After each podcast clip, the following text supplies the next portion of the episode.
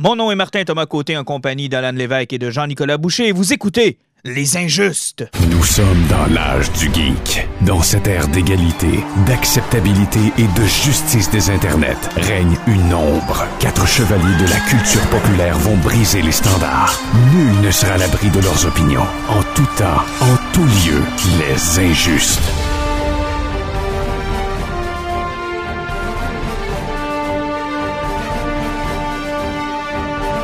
Messieurs, bonsoir. Hey, salut. Oh, Hey, c'était le bruit de la canette. Tu veux faire, si on fait ça euh, par Zoom avec euh, des micros qui sonnent tout croche, ben, il faut bien euh, souder pour oublier ça. Et qu'est-ce qu'on boit euh, pendant que t'as ta gorgée dans la bouche? Euh, la coupe canon euh, du Bill Bucket. Ah, quand même, quand même. Ton côté, Jean... Café, ça va être très agréable. Ton côté, Jean-Nic, petite bière aussi? Ou... Non, on est à l'eau ce soir. Jean-Nic est plus tranquille parce que Jean-Nic il a eu un bébé littéralement la journée après le dernier épisode. Hey, félicitations! Félicitations! Merci. Euh, on va essayer de vous suivre ce soir, mais disons que mes batteries sont pas à, à leur plus haut. Ils sont pas à leur plus haut, en plus, on t'a demandé de lire puis d'écouter plein de trucs à travers ça. Euh, wow, hein? Ah, je me suis sacrifié pour la course. Tu t'es sacrifié pour la cause. Et- Écouter la L'éducation de avec, mon enfant en a, en a- en a pris un coup. avec un nouveau bébé, c'est facile d'écouter des nouvelles séries. Je crois encore du temps. là. T'as quoi, t'as 6 heures de plus par nuit à écouter la TV? Ouais, quand même. Seigneur. C'est Six quand heures de moins à ça. dormir. Je vous en parlerai plus tard, mais effectivement, ça laisse- pour, pour écouter des trucs, ça laisse le temps de lire. C'est plus compliqué, là, mais Ouais, parce que je me souviens que mon garçon, quand il est né en 2011, j'avais eu le temps d'écouter presque toutes les séries de la Ligue nationale de hockey au complet, là. Incluant les matchs de l'Ouest. Puis les reprises des matchs de l'Est que j'avais manqués, là. Je me disais, en caisse du hockey dans ce temps-là. Mais euh, pour lire, ça doit être un peu plus compliqué. Puis les enfants de, à l'âge qui sont euh, les miens, là, c'est, ça, aussi, c'est compliqué. Là. Ça passe le temps chicané. En plus, ils n'ont pas le droit de voir leurs amis. là. Ils font rien que nous tourner autour, genre dans la maison, depuis, euh, depuis maintenant une semaine. là. Puis ça, c'est rien. Ils veulent même pas repartir les écoles. Mais bref, c'est pas un podcast sur la pandémie, ni même sur les écoles, ni même sur les bébés. Mais on veut quand même te dire félicitations, Jean-Nic. Euh, écoute, en plus, t'es là euh, une semaine plus tard. là. Il y a quoi, une semaine? Une semaine et demie? Ouais, ça fait, ben, ça va faire euh, une semaine et cinq jours. Ah, bon, ben, il te reste euh, 17 ans C'est- et 51 semaines. C'est sa fête de 12 jours aujourd'hui. Wouhou! Fait comme je te dis, il te reste 17 ans et 51 semaines. C'est une bonne chance, qu'est-ce que je te dis? Hey, euh, il y a eu grosse, grosse, euh, gros meeting. En fait, il y a eu beaucoup d'annonces cette semaine.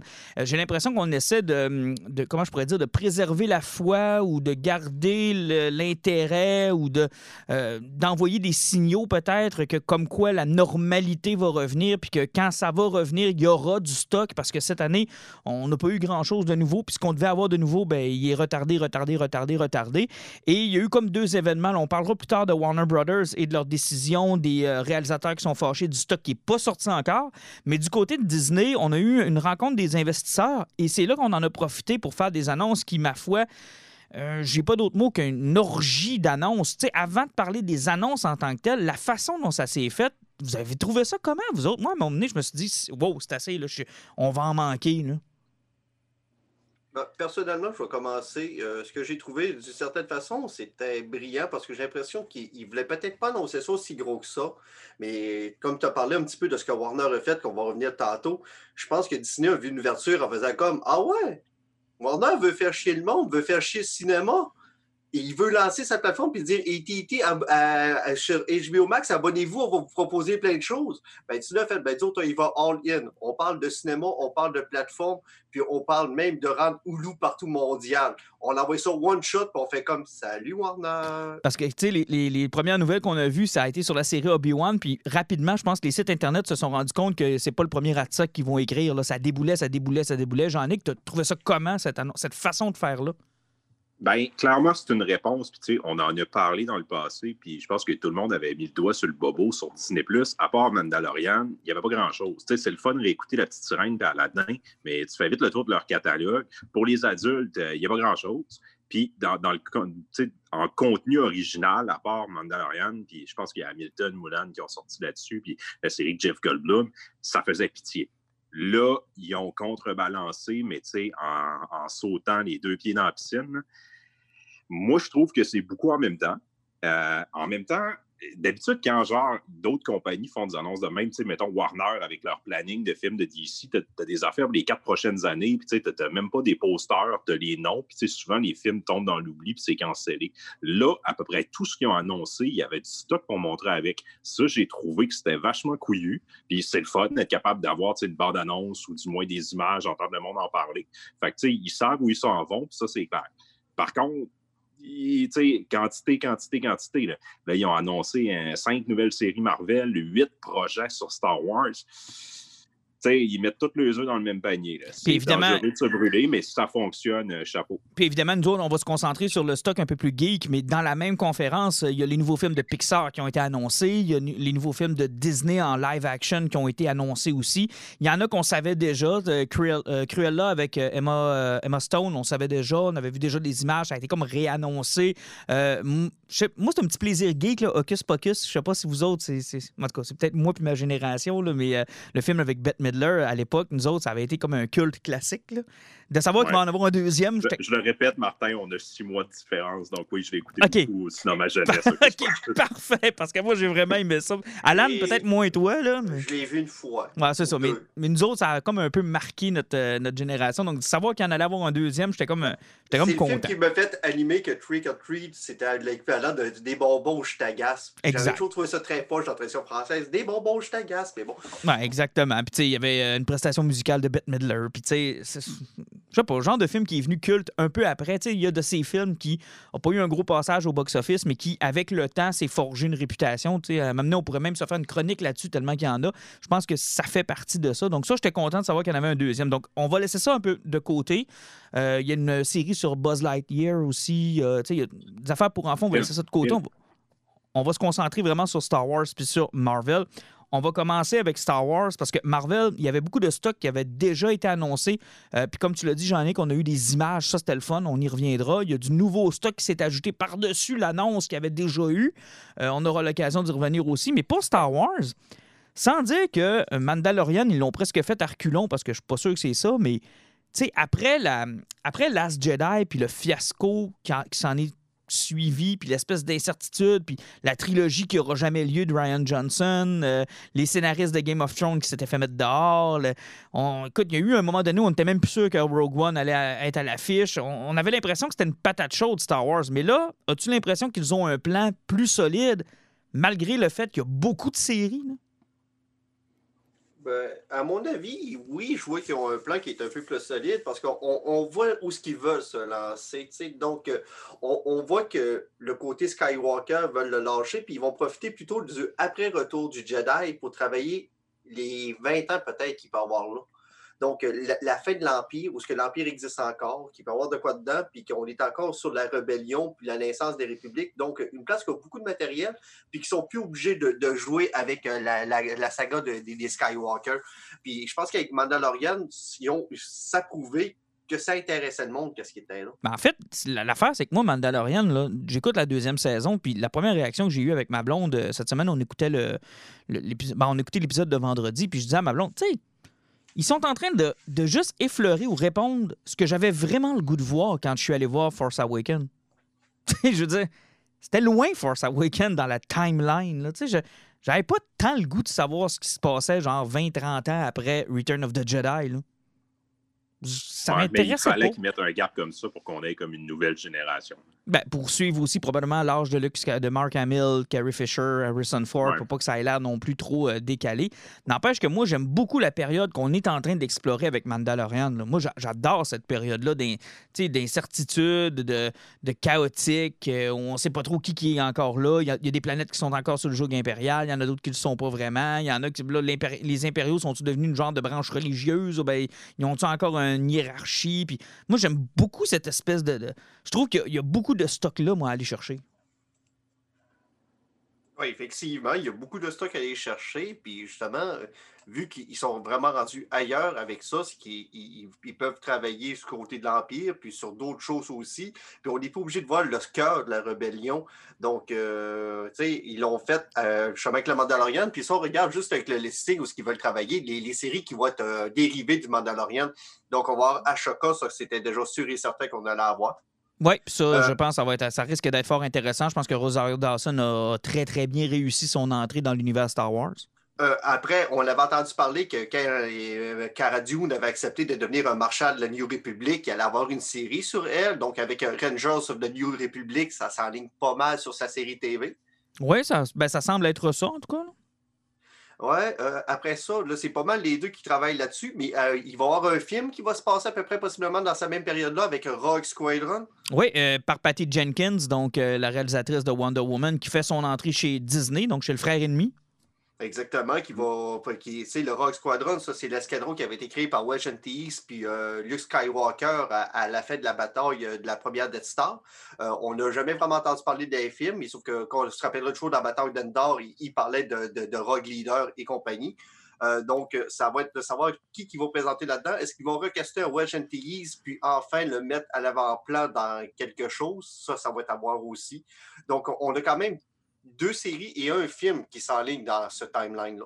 Euh, sinon, on va revisiter les prequels et je pense que la série qui est la plus attendue, puis Jean-Nic, tu me disais que c'était probablement celle qui t'intéressait le plus. Moi, c'est celle que je comprends juste pas que ça fasse aussi. Ça a pris autant de temps avant de la voir, mais la série sur Obi-Wan, je pense qu'ils vont frapper fort avec ça. là. Ben, pas que c'est elle qui m'excite le plus, mais en même temps, c'est un personnage que j'aime bien, puis j'aime bien Ewan McGregor. Fait que je suis curieux de voir ce qu'ils vont faire et ce qu'ils veulent raconter. Je suis pas particulièrement excité de retrouver Eden Christensen, mais... Non, mais euh, il va être dans oui, un saut. il va être dans un saut. fait que c'est correct, Ben, tu le verras pas. justement, s'il est dans un saut, pourquoi pas prendre quelqu'un qui sait acter? Oh! Mais, gars, moi, je, je- je le dis, là, Disney, là, présentement, sont à l'air de la rédemption là, pour les acteurs qui se sont fait massacrer dans la série de Star Wars. Euh, on l'a vu avec, euh, justement, ben, l'acteur qui faisait Jango Fett. Morrison. Euh, il, il est, revenu pour faire Boba Fett dans deux épisodes présentement dans le Mandalorian. Edison, sa carrière, a mangé une sacrement de volée que Darth Vader a crié non! Puis après, il a passé deux, trois films à pleurer. Donc, j'ai l'impression qu'il il essaie de reprendre ça.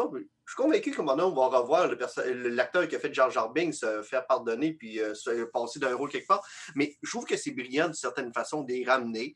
Euh, tu sais, ils vont leur donner une chance. Puis jusqu'à date, qu'est-ce qu'ils font avec le monde, c'est toujours un petit peu mieux. Donc, euh, j'ai l'impression que Vader va avoir euh, quand même un bon moment. Euh, ça ne pourra pas être pire que Don't Choke on Your Aspiration, mais Non, mais honnêtement, un peu, là. Je t'arrête deux secondes. il faut comprendre que les fans de Star Wars, c'est, du drôle de monde. je moi, je suis le premier qui est écœuré d'avoir des séries sur les personnages B, puis les personnages C, puis les personnages D dont je me calisse. Puis on, on- s'est fait une expertise de faire des séries là-dessus, puis de, mettre juste des petits caméos une fois de temps en temps. Là, tu nous annonces une série genre avec Obi-Wan Kenobi puis Darth Vader. Il y a encore du monde qui chiale. Moi, je m'excuse, mais Darth Vader, ça me tentait pas de le voir en caméo dans Star Wars The Clone Wars. Ça me tentait pas de le voir juste dans deux, trois épisodes de Rebels. Moi, je suis content qu'on le prenne, là. Puis, regarde, j'aime Star Wars, j'aime Darth Vader, je suis content de le voir. Point. Encore, encore une fois, là, ça va être un beau test. Si la réception de Darth Vader est bonne, pourquoi qu'on pourrait pas avoir justement un épisode du avant le Skywalker? Tu sais, la naissance avec un jeune Palpatine, ben, un jeune vieux Palpatine et un Darth Vader qui font leur marde pour, pour créer la répu- euh, la- la- l'Empire. Il y a quand même un gap de 18 ans, là, à peu près, ce qui peut se passer de quoi avec Darth Vader, qui peut faire une série puis qu'on peut le voir agir Ben, aussi. T'as pas l'impression que c'est un peu ça qu'ils veulent faire avec Obi-Wan? Ben, c'est parce que Obi-Wan, moi, j'ai plutôt l'impression que ça va être le screen test si ça passe. Hmm. Parce Pour que, voir s'ils vont faire de quoi par après, parce que check, ils l'ont fait avec Mandalorian, ils font des tests, puis à partir de ça, ils font des bébés. Avec Obi-Wan, c'est ce qu'ils vont faire aussi, j'ai l'impression. Parce que moi, il n'y a absolument rien qui, qui laisse. Parce qu'il y a des gens qui s'obstinaient avec moi en disant Ouais, mais Obi-Wan, il est supposé être un ermite sur Tatooine. Il n'est pas supposé avoir vu Vader depuis le Revenge of the Sith. Je m'excuse, là. Mais il n'y a aucun texte dans la trilogie originale qui dit Je l'ai battu à Mustafa, Mustafa, Mustafa, Mustafu, là, puis euh, je ne l'ai plus jamais revu. là. Non, il n'y a aucun texte nulle part. Puis de toute façon, c'est un univers qui est étendu, ils peuvent bien faire ce qu'ils veulent. C'est là. très possible que ce soit déjà revu, que ce soit déjà rebattu, puis j'aurais aucun problème avec ça. Ben, moi aussi, j'aurais aucun problème. De toute façon, Vader s'en sac ben de, de, de- d'Obi-Wan. Mais euh, j'ai hâte de voir. Puis garde de savoir que les deux acteurs de la prélogie sont là. Euh, je trouve ça quand même intéressant. Euh, T'as-tu plus de détails un peu sur euh, The Acolyte, euh, A Droid Story? Droid Story, ça va être une série, je pense, c'est animé sur les droïdes, c'est que ça va être R2D2, c'est 3PO, ça va être humoristique. The Acolyte, ça va être la naissance des seigneurs Sith. Ah, OK. Ça fait que pour moi, ils veulent aller dans les Old, Old Republic, ça fait qu'ils veulent travailler sur le côté obscur de la force. C'est-tu euh, film, série, c'est C'est des séries TV, ça. C'est des, à- des acolytes, ça va être une série TV aussi, je ne me trompe pas. Lando, ça, ça va être fort intéressant parce que ça, c'est l'autre test pour savoir si euh, Han Solo va revenir. Mais c'est dans l'univers de Glover, là. C'est pas dans Ouais, celui c'est de. l'univers de Glover, sauf que il peut y avoir des caméos de Han Solo là-dedans, et donc on peut ramener Han Solo. Et les, pour les gens qui, avaient, qui se posaient des questions, est-ce que Darth Maul peut revenir? Il ne faut pas oublier que dans l'univers de Lando et de Han Solo, Maul est le crime syndicate principal. Oui, effectivement. euh, si on a oublié que Ray Parker euh, forçait une vidéo de blowjob sur Instagram, peut-être qu'il va revenir chez Disney, bon, on va le recaster tout simplement. Ça a l'air que chez Disney, on n'est pas fort de ça. Ouais, hein, non, effectivement. ça a l'air qu'on tripe pas fort sur les vidéos de, de blowjob. Je dis ça de même. On verra. Euh, sinon, euh, j'en ai-tu oublié une? Euh, The Bad Batch, qu'on avait vu deux épisodes euh, dans la dernière saison de Clone Noir, donc Oui. les espèces de, de clone troopers qui ont une personnalité euh, plutôt bizarre. Donc, c'était c'est une gang de redneck euh, clone troopers qui ont leur série. T'oublies Endor aussi, que ça, ça fait longtemps qu'on qu'il s'en venait. Ça, c'est le personnage de Rogue One, c'est ça? Exactement, le personnage qui était plus intéressant de Rogue One, qui va avoir sa propre série. Euh, pas besoin de vous dire que ça se passe avant Rogue One parce qu'il a un petit peu explosé avec une planète. Bon, spoiler. Bon, c'est ça. Là, T'avais pas averti personne. Ah, ok, excusez-moi. Hmm. Mais, mais quoi qu'avec Disney, tu sais, m'a dire comme toi t'as dit tantôt, c'est un univers étendu, tu sais. Il a peut-être survécu. Ouais, c'est peut-être un clone. Il est peut-être en dessous d'une roche à quelque part, ou euh, il a réussi à, à se rematérialiser à quelque part, ou il est, il est sur Hexagol avec Palpatine.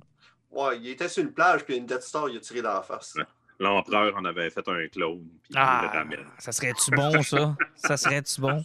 Non, mais effectivement, c'est que euh, c'est le line-up qui s'enligne jusqu'à 2023. Puis si on compte 2023, que c'est dans deux ans, je fais une, deux, trois, quatre, cinq, six, sept, huit, neuf, dix, dix séries plus un film. Hey, Euh, c'est ouais. du stock en tabarslac, là. Ça, ça- ça fait, ça fait une série aux deux mois plus un film. Aïe aïe! Mais, euh, et tout ça, évidemment, sur Disney+. Et s'ils continuent sur le même format qu'ils ont, ce qui est merveilleux, c'est que ça roule aux huit épisodes. Ça ça roule aux huit semaines, donc aux deux mois. Donc, ils vont s'assurer d'avoir des émissions qui roulent en permanence, qui vont faire arrêtez de vous désabonner, il y a toujours quelque chose de nouveau. Ben oui, parce que ça, c'est leur gros problème. J'ai tellement vu de gens dire ben moi, j'attends que Mando finisse la semaine prochaine, je m'abonne un mois, je me clenche la saison 2 et je me désabonne. Parce que c'est leur gros problème, c'est ça. C'est ce que Jean-Nic euh, disait tout à l'heure. Ils n'ont pas, pas ou peu de contenu. Donc, t'attends. euh, quand les huit épisodes sont disponibles, euh, puis en plus, on va être en confinement, t'as juste ça à faire. T'abonnes un mois, t'écoutes ça en, en Y ligne. a le quelqu'un soir. qui s'appelle, c'était quoi Star Wars Vision? Euh, non, je ne sais pas c'est quoi. Et euh, là, il y a sûrement des auditeurs qui vont nous écrire euh, en écoutant le podcast euh, Vous êtes des mauvais, c'est ça. C'est correct. Excusez-moi, je suis occupé à jouer en c'est 2077. WandaVision. Hein? C'est WandaVision. Ah, s'en ok. va dans Ouais, c'est ça. C'est ver- version Star Wars.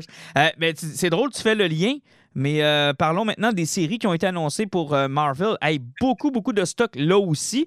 Euh, Peut-être commencer avec ceux qu'on a vu des images, deux, euh, deux bandes annonces de Falcon et Winter Soldier et Loki. Honnêtement, moi, celle des deux qui m'intéresse le plus, c'est Loki et j'ai adoré la bande annonce.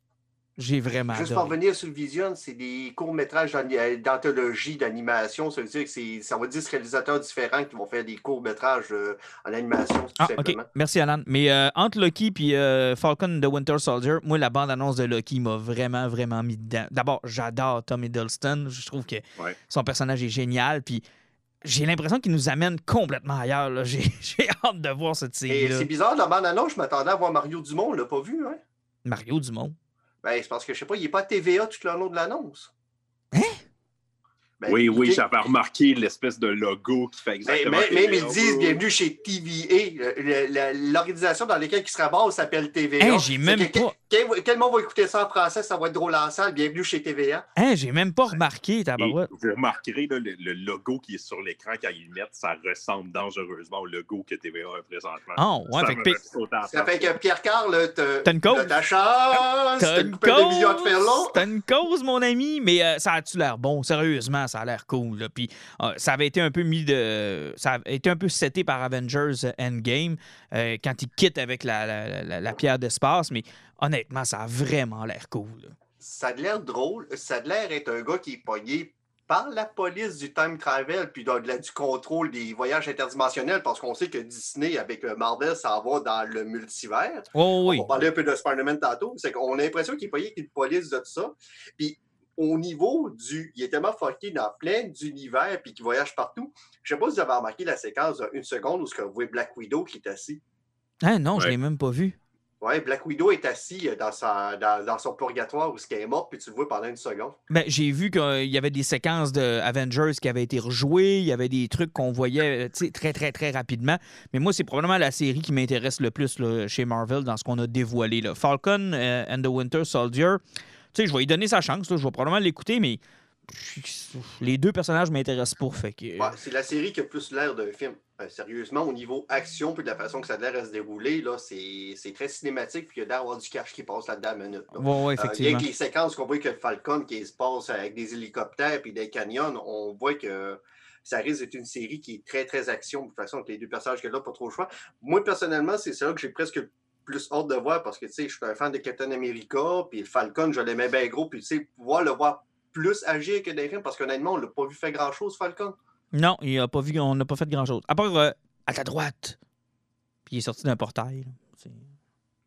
Ouais, il a quand même pété presque un hélicarrière au grand complet. Lui, ou ça lui tout seul, là, dans, dans, dans Captain America 2, c'était quand même pas pire aussi. Mais non, c'est vrai, c'est un personnage qu'on n'a pas vu beaucoup. C'est que oui, j'ai beaucoup d'attentes. Loki, ça a l'air être drôle, mais à savoir ce que ça s'en va.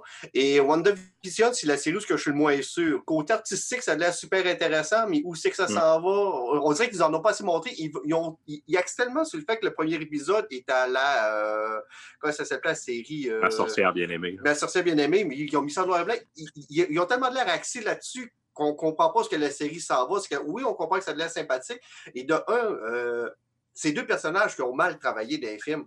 Euh, Scarlet Witch, à part le fait qu'on sait qu'elle est fucking trop puissante, on sait pas si c'est une mutante, on sait pas si c'est une sorcière, on ne sait pas si c'est une télépathe, si c'est une télékinésiste, on ne sait pas ce qu'elle fait. Puis euh, Vision, ben, euh, c'est le fraîchier de la gang. Mais moi, ça me semble quand même. Excuse-moi, Jean-Nic, je te, je te redonne la parole tout de suite après, mais ça me semble quand même assez clair que on est dans un genre de House of M version cheap. Là. Non? On, on est dans sa tête à elle. Là. Je ne connais pas beaucoup l'univers Marvel. House of M, je suis familier rien qu'un petit peu avec l'histoire. Je sais que c'est elle qui pète les plombs puis qui, qui apporte beaucoup de changements comme dans l'univers. Puis je pense que c'est ça que la série semble vouloir faire. Puis, on s'en va beaucoup dans le multiverse. Puis Alan en a parlé un petit peu tantôt. là. toutes les séries ont l'air d'ouvrir ça. Puis je pense que la raison pourquoi ils veulent pas trop en montrer, c'est que ça va s'en aller là beaucoup. Moi, je pense qu'elle c'est ça. Moi, je pense qu'elle sente, là. antagoniste. Je pense qu'elle sente de ça, là. Moi, j'ai pas mal l'impression qu'on a le droit à un genre de série à la House of M, puis que dès les premiers épisodes, on va rapidement se rendre compte que c'est tout dans sa tête, là, puis qu'elle est, brisée, là. A- Ben, on, on le voit, tu sais, comme l'univers qui se défait autour d'elle. J'ai comme l'impression qu'ils soit, ils sont soit détenus dans quelque chose ou qu'elle est en train de virer folle. Puis, tu sais, la série va en profiter pour passer à travers des styles de plein de, de, de- de sitcoms américains. Mais en même temps, ça va être sa dégradation à elle. Puis, ça va nous amener vers le fait qu'elle pète les plombs. Puis, il y a des modifications qui vont être apportées dans l'univers on Marvel. s'entend, là, ça va- Vraiment, ils veulent, euh, ils veulent Ça- pas trop en montrer. Ça va finir avec Doctor Strange qui sort de là, là, qui essaie de la Ça, sauver. Adler est tombé enceinte aussi dans la série. En plus, là, puis c'est un Il ne vrai faut ou pas oublier que la crise de House of M, si j'en ai que tu ne connais pas vraiment ça, dans le fond, c'est que euh, Wanda euh, Maximoff, avec euh, The Vision, elle a une relation amoureuse sérieuse dans les BD. Ça, c'était ça depuis des années. À un moment donné, elle a eu des enfants avec un robot. Et euh, je sais pas pourquoi dans les années 80, personne ne s'est posé de questions avec ça. Jusqu'au temps que euh, Bendis est arrivé à, à l'époque de Disney et de, de Marvel, puis ils ont décidé de faire, euh, de, de faire Avengers Disassemble. Mais c'était pas Bendis qui était là-dessus. euh, Mais je pense que Bendis était sur Disassemble. Je te dis ça vite Ouais, de c'est lui qui a construit Avengers après. Euh, ça fait longtemps que j'ai eu là. Ça, qui- dans le fond, les Avengers se sont toutes faites péter au grand complet parce que euh, Wanda Maximoff, à un moment donné, s'est levée un matin et a fait Hey, mes enfants, ils existent pour de vrai? Puis les- ces deux enfants, ils ont popé d'en face. Puis c'est elle, avec sa magie X, était tellement en amour avec The Vision qu'elle avait créé par magie deux enfants.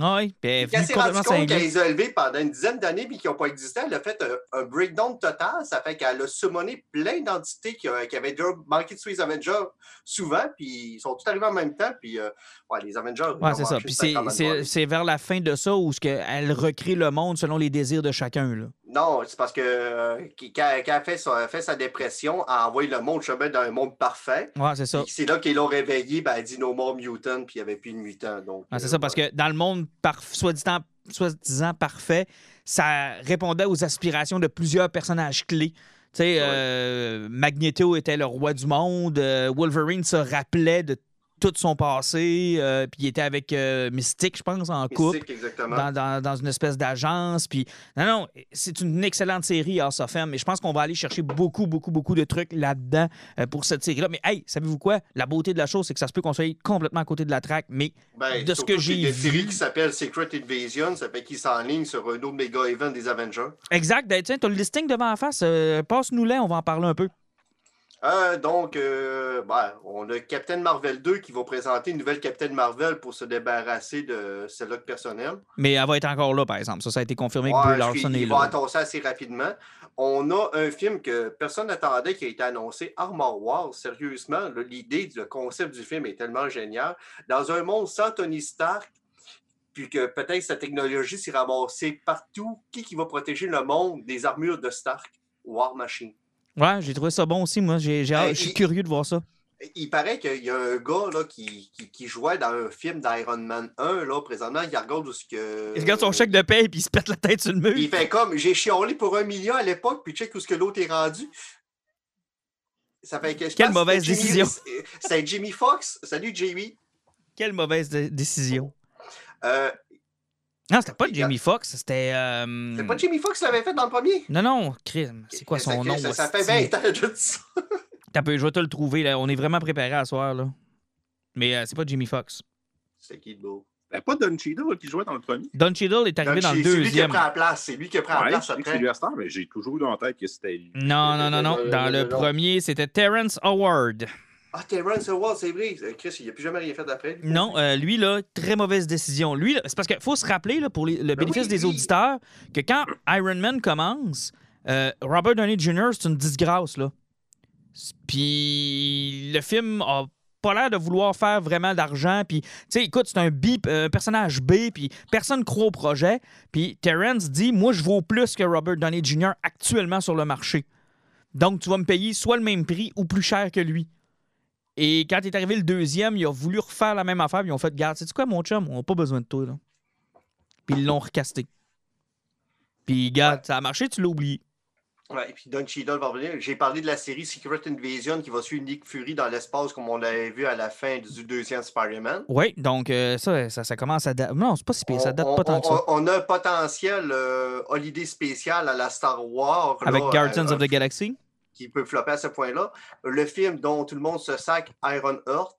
Ouais, ça. euh, OK. Ben, c'est surtout que, sérieusement, on, on- toute la gang, là, ben moi, j'ai j'ai pas suivi cette série-là de, de, de Iron Man où ce que c'était. C'est une fille, c'était Sa une nièce, noire, je pense, qui pense. avait pris la. Ouais, c'est une jeune fille qui. qui Ouais, c'était pas sa nièce? C'était pas. euh, Non, je me rappelle plus. En tout cas, c'est que quelqu'un avait pris. Je me rappelle que c'était une jeune fille noire qui avait pris l'armure, mais je me rappelle pas de son nom. Mais en tout cas, ça va s'en aller. Je sais pas si c'est une série TV ou ben un film, parce que c'est particulier, c'est un film. Il va y avoir les, les- les mini-films de I Am Groot. mhm. Euh, Ant-Man and the Wasp Quantum Mania, ça, ça risque euh, d'être euh, fucké en salle, ça. Encore une histoire où que ça va voyager dans plein de dimensions. Et la nouvelle que tout le monde attendait, là, euh, ils ont mis quand même, c'est Jason Watts qui avait réalisé le premier Spider-Man, le Homecoming. Mhm. Ils l'ont foutu sur euh, Fantastic Four. C'est confirmé. Ils vont rentrer dans le Marvel Studio, mais euh, en film. Ça ne sera pas une série TV. C'est qu'ils vont vraiment avoir leur film. Et est-ce que cette fois-là est la bonne? C'est John Swartz qui s'appelle le réalisateur. Euh, J'espère que ça va être la bonne, mais ce que j'ai surtout hâte de voir, ça va être le casting. Ben, je pense que c'est là-dedans que ça va se jouer, là, plus qu'autre chose, on s'entend. là. Oui, ça c'est sûr et certain, là, mais j'ai vraiment hâte de voir ce que le casting va s'en aller parce que oui, il peut faire de quoi. Puis euh, j'ai une petite idée de qui qui pourrait faire un Mister Fantastique est sympathique. On, on, on l'a vu dans des films où ce que ça jasait pas trop ces temps-ci, puis il était très apprécié dans des The Office. Ouais. J'aimerais beaucoup Il, le voir. il là. joue peut-être sur une grosse série sur Amazon Prime. Oh, et aussi, j'ai- pas mal de nageurs secrets là-dessus. Ça fait que moi, je ne vais pas plus loin dessus. C'est- C'est c'est mon guess de, qui- de qui que je casserais pour le faire.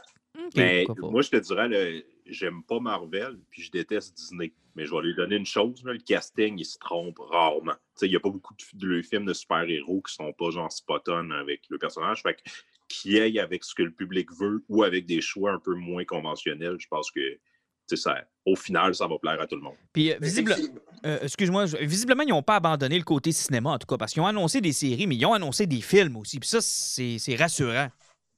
Ouais, mais euh, tu sais, c'est pas, c'est pas, c'est pas Avenger 4 qui ont annoncé, puis c'est pas des. Tu sais, je veux dire, mettons Ironheart, puis. euh, comment ça s'appelle Armor War, là. Tu sais, on s'entend que c'est des Ouais, mais personnages. attends un peu, moi, moi, je pense qu'ils sont, des, dé- non, attends un peu, là, sont dépassés, Avengers. Ils n'ont plus besoin d'Avengers. là. Euh, Thor, euh, le nouveau Thor, le nouveau Doctor Strange, euh, le Fantastic Four, ils n'ont plus besoin d'appeler ça Avengers. là. Ils vont pouvoir avoir qui ils veulent, comme ils veulent, quand ils veulent dans ben, le ben, film. là. Exactement. Tu parles de Thor. Sif va revenir.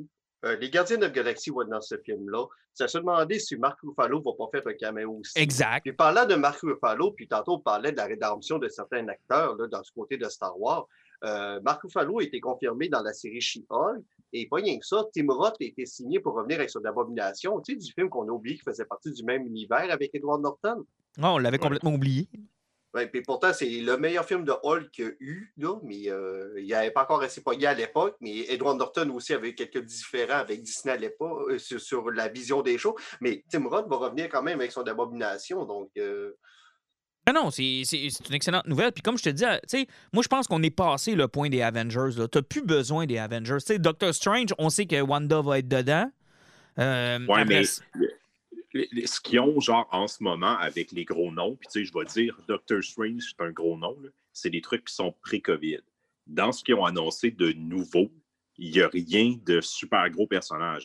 D'après moi, ils vont avec des trucs un petit peu plus petits, puis ils se disent, si on frappe un circuit, tant mieux. Et si jamais ça se plante, au moins, on n'aura pas mis tant d'argent que ça là. Mais je pense que Fantastic Four, c'est un peu ça. Moi, c'est c'est le dernier film que je vois avant peut-être un event où tout ce monde-là se rencontre encore une fois. Là. Parce que Mais- s'ils travaillent le multivers, là, il y a une possibilité ici là, de laisser des clés dans chacun des films pour une histoire plus large à propos du multivers. Là. ou encore mieux, c'est l'ouverture vers les mutants. Entre autres. Mais moi, je, m'attends à peut-être une annonce qui. un peu. Je, rallie un peu les, deux théories. Tu sais, j'en ai qui se sont peut-être pas avancés sur la fin de cette phase-là en se disant on va-tu se rendre là? On va laisser à la porte, mais je suis pas mal convaincu qu'ils ont une idée d'une finale, tu sais, de quelque chose qui va être un peu semé dans chacun des projets dont on vient de, de parler. Là. Ben, ça, on, ça, on parle de Captain Marvel, de Secret Invasion, de trucs qui se passent dans l'espace. On amène les Fantastic Four. J'ai l'impression que peut-être que le main event qu'il va y avoir dans trois ans, ça va être Galactus. Ben pourquoi pas? Puis euh, si en plus de ça, t'as comme en, mortaise le fait qu'il y a un multivers, puis qu'il y a des portes d'ouvertes, puis que tout le monde semble vouloir se mélanger, puis que pendant qu'ils sont concentrés là-dessus, il se passe de quoi d'autre dans l'espace, que tout ça puisse quand même se mélanger un peu. Moi, je pense que tu as un arc qui peut être intéressant, puis qui peut mener à un film, euh, un event, quelque chose de gros. Mais tu sais, ça, c'est moi qui dis ça. Là. Puis si on va dans l'historique de Marvel, que le fait que les Éternels sont à la base des mutants, en amenant les Éternels, est-ce qu'ils vont les utiliser pour expliquer la venue des mutants sur Terre aussi? Euh, parce qu'il ne faut pas oublier que ben, c'est, ça va être pas mal le prochain move de, de Disney d'emmener euh, les X-Men dans leur univers. Euh, Il, il faut, là, ils ont payé pour. ils ont payé pour, donc ils s'en vont là-dessus. Puis sans compter que là aussi, là, tu parlais de films qui n'étaient pas au niveau d'Avenger qui étaient annoncés, mais sérieusement, qu'est-ce qu'ils font avec Spider-Man 3? C'est audacieux. D'ailleurs, ils l'annoncent pas, hein? Ils annoncent juste tout ce qu'il y a autour. Les contrats, les- on ne va pas signer. On, a- on a beaucoup de oui dire, mais euh, sérieusement, là, euh, tu sais, quand ils ont confirmé qu'Alfred, euh, c'est Alfred Minola qui a, été, qui a été signé pour retourner dans Spider-Man, c'était presque sûr qu'Andrew Garfield et Tobey Maguire allaient revenir rendu là. Mais Là, c'est parce que tu as Jamie Foxx qui était dans le deuxième, euh, dans l'univers d'Andrew Garfield, qui semble être là-dedans. Tu as Exactement. Molina Ouais, qui ben, vient de signer. Molina qui vient de signer. Ça n'a pas, ça a pas été infirmé, il me semble, cette semaine, que Jamie Foxx, finalement, c'était, Ben, il me semble que c'était pas cané. Mais c'est un peu ça le problème, c'est que euh, il n'a pas été annoncé ce film-là. Puis il y a une raison, c'est que ça a l'air d'être compliqué, là, de... mais ils ont une volonté. Là. Clairement, il a Ben, l'air d'avoir oh, une volonté. Ça fait, ça fait trois semaines que le film se tourne. Ah, ah, c'est c'est commencé tout, là? Ouais, le tournage, j'ai commencé, ça fait trois semaines. Ah, ça, je ne savais pas, par exemple. Ah oui, ils ont oui. une seule franchise, Marvel, qui est problématique, qui sont encore pognés en guerre avec un autre studio qu'il faut qu'ils par- euh, tu sais, qui, qui prête le personnage. Ils ont choisi ce film-là pour mettre le multiverse et aller chercher toutes les autres itérations du personnage. Ben, ça, démontre quand même une volonté de vouloir plaire à- à- aux fans. Je trouve ça Ce correct. qui est merveilleux, c'est que ça va Ouais. pouvoir mettre une fin à Andrew Garfield qui n'a jamais réussi à avoir son troisième film. C'est qu'ils vont pouvoir peut-être terminer son personnage-là. Ça va être un beau clin d'œil à Tobey Maguire de pouvoir revenir. Puis, euh, Et ils vont tout faire ça avant Flashpoint. Ça, c'est pas à négliger. Avant Flashpoint? Ben oui, ça va tout, tout ça, je suis convaincu que ça va sortir avant Flashpoint. ben, Spider-Man sort l'hiver prochain. Ben, oublie ça, là, ils ont pété Warner, là. Puis Warner, encore une fois, se sont pété à gueule dans leur propre lacet alors que les personnages leur appartiennent. Ouais. Ben, ouais, mais en même temps, t'as peu, il n'est même pas encore annoncé ce film-là. Je suis pas sûr qu'il va être sorti l'hiver prochain puis que ça va être avant. Spider-Man est en tournage. C'est quoi que tu n'as pas compris dans ce que j'ai dit? Il est en tournage depuis trois Ouais, semaines. mais ils ont, ils ont bien des films à sortir puis les cinémas sont pas ouverts. Hey, Il ça, c'est qu'il trippé sur Warner Fort, ton affaire. Là. Flashpoint n'est pas encore en tournage. Là. Euh, Keaton n'a pas encore mis ils ont son même pas costume. encore fini leur- Ils n'ont même pas encore fini d'écrire le scénario. Spider-Man est en tournage. OK, on peut-tu leur donner qu'ils ont un petit avantage? Puis de toute façon, c'est pas la première fois qu'ils feraient ça, là. Tu sais, c'est pas. euh, Tu sais, ils ont sorti B- BVS, euh, Batman vs Superman, je pense, la même année que Civil War, puis Civil War l'avait sorti, je pense, trois mois avant. Tu sais, c'est pas. Puis pourtant, les deux Ouais. projets étaient. Étaient pas, étaient pas euh, pensés au même moment, mais ils se font damer le pion par un, un studio qui, peut-être justement par le fait qu'ils sont obligés de faire des compromis puis de négocier avec d'autres, puis de. Peut-être que ça les motive plus qu'un gros studio qui ont, qui ont l'air d'être assis sur le derrière puis qui ont toutes leurs propriétés puis qui savent juste pas quoi faire avec. D'ailleurs, ça nous amène à, à notre prochain sujet, j'imagine. On avait fait le tour.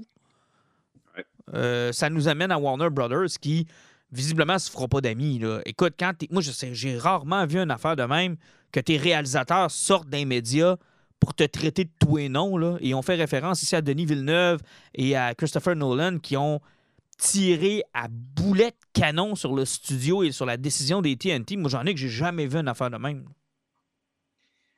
Non, en même temps, c'est jamais arrivé une affaire de même non plus. Tu sais, je veux dire, euh, moi, je suis d'accord avec Nolan puis avec Villeneuve. En même temps, il faut se mettre dans leurs souliers à eux. Eux autres, ils défendent le travail qu'ils ont fait. Ils travaillent aussi, les artisans qui ont travaillé ces films. Et ils travaillent pour les poches aussi. Eux autres, ils savent qu'ils ne verront probablement pas les mêmes dollars que si le film était sorti en salle. Parce que, au final, les spectateurs en tant que tels, on va être gagnants d'un move comme ça. Puis, tu sais, c'est pas nous autres qui va être perdants de ça. Par contre, Warner, ils n'ont pas l'air à se rendre compte que s'ils se mettent à dos, tu sais, la plupart des réalisateurs, les équipes de production, ça va lui faire mal, puis ça va être difficile, d'empêcher. Là, ils ont essayé de faire un cadeau à Patty Jenkins, puis, elle s'en va réaliser un film chez Disney euh, l'année Ah, prochaine. puis elle a pas Fait aimé le cadeau en plus, hein? Elle aura carrément Non, dit, là. Fait que je pense qu'ils ont travaillé maladroitement. Par contre, l'avenir va nous dire s'ils ont raison ou non. Parce que, tu sais, au final, on s'en calisse un peu de ce que le réalisateur veut. Ceux qui mettent l'argent, c'est le studio. Fait que c'est eux autres qui prennent la décision de ce qu'ils font avec. Puis, tu sais, le public en général back Warner et AT&T. Ils sont contents de savoir que les films... Tu sais, aux États-Unis, la situation n'est pas la même qu'ici. La plupart des gens ne veulent pas retourner au cinéma. Fait qu'ils sont contents de savoir que les films vont sortir puis qu'ils vont pouvoir les acheter. Là, on voit les prix sortir, puis ça ressemble un petit peu à dîner, donc c'est de la merde. Mais c'est vrai que pour quelqu'un qui va voir deux films par année, de payer 30$ pour une famille de quatre, c'est pas si cher, puis le monde va être content d'avoir cette alternative-là. Ouais, le monde est content, sauf qu'il n'y a pas d'argent qui se fait avec ça. Un film de 200 millions ne sera jamais rentable en location, c'est totalement impossible. Et, Ben, Il est euh, plus qu'un film qui sort tout simplement pas. Non, mais non, c'est. Là, ils sont, l'argent, l'argent est, dé- est dépensé. Les films sont prêts à sortir. Ils ne peuvent pas y sortir. Là, ils ont le choix soit de faire moins d'argent avec soit de ne pas en faire. Ouais, mais, Non, le, mais le Il y a problème. des films qu'il faut soient retardés. parce qu'il faut, il faut pas t'oublier là, que quand tu fais des niaiseries, même, il faut, que tu comprennes- il faut que tu prennes le côté de Denis Villeneuve qui a tourné un film qui est un grand déploiement, qui est fait pour être vu à IMAX. C'est pas juste ça. C'est que Warner, dans leur mentalité de cave, ils font des films avec des suites, mais ils signent jamais les deux films directement en mettant de l'argent. Ils attendent de voir le cash qui rentre. Ça fait que d'une, non?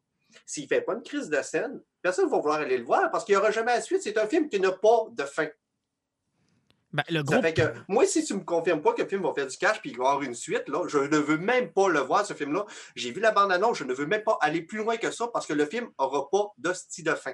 Ben, L'un des problèmes, puis c'est ce que Villeneuve dit dans, son, dans, dans sa, dans, dans- sa lettre ouverte aussi, c'est que moi, je comprends le point à Jean-Nic. C'est-à-dire, t'es mieux de faire du cash, même si c'est peu, même si c'est pas rentable, que pas pantoute. Sauf que tu pervertis quand même l'art et tu risques de peut-être saigner les derniers qui allaient dans les salles de cinéma. Tu risques de les conforter chez eux puis de leur faire dire Sais-tu quoi? J'aime mieux ça chez nous finalement. Puis quand tu vas repartir, ces gens-là seront peut-être plus au rendez-vous. Puis il y, avait un problème aussi dans le monde, il faut jamais l'oublier. C'est le même problème que le début, des, euh, début fin des années 70. La plupart des salles de cinéma aux États-Unis puis au Canada sont désuètes. sont pas belles. Et le monde y allait parce qu'il y avait des exclusivités. Si tu annonces que cette exclusivité-là ne tient plus, tu viens de tuer la dernière motivation des clients de se rendre en salle et tu viens de perdre un montant d'argent assez important. Je suis d'accord. En même temps, il ne faut pas oublier que le seul studio qui s'est mouillé avec son blockbuster, c'est Warner. Ils ont sorti Tenet parce que Nolan les a écœurés. Il ne voulait pas que le film aille en VOD. Il a dit Vous me sortez ça salle. Warner, ça ne lui tentait pas. Finalement, ils l'ont fait. Puis ils n'ont aucune excuse. Il n'y avait aucune autre nouveauté de ce calibre-là. là. Il y avait le box-office à lui tout seul pour genre quatre mois. C'est jamais arrivé dans l'histoire. Puis le film a réussi à pas rentrer dans son argent. Ouais, parce pareil. qu'il y a une différence avec ce qui va se passer dans les six prochains mois, puis que Nolan a sorti son film. On était d'un pic de la pandémie, puis il n'y avait pas de vaccin qui est encore annoncé.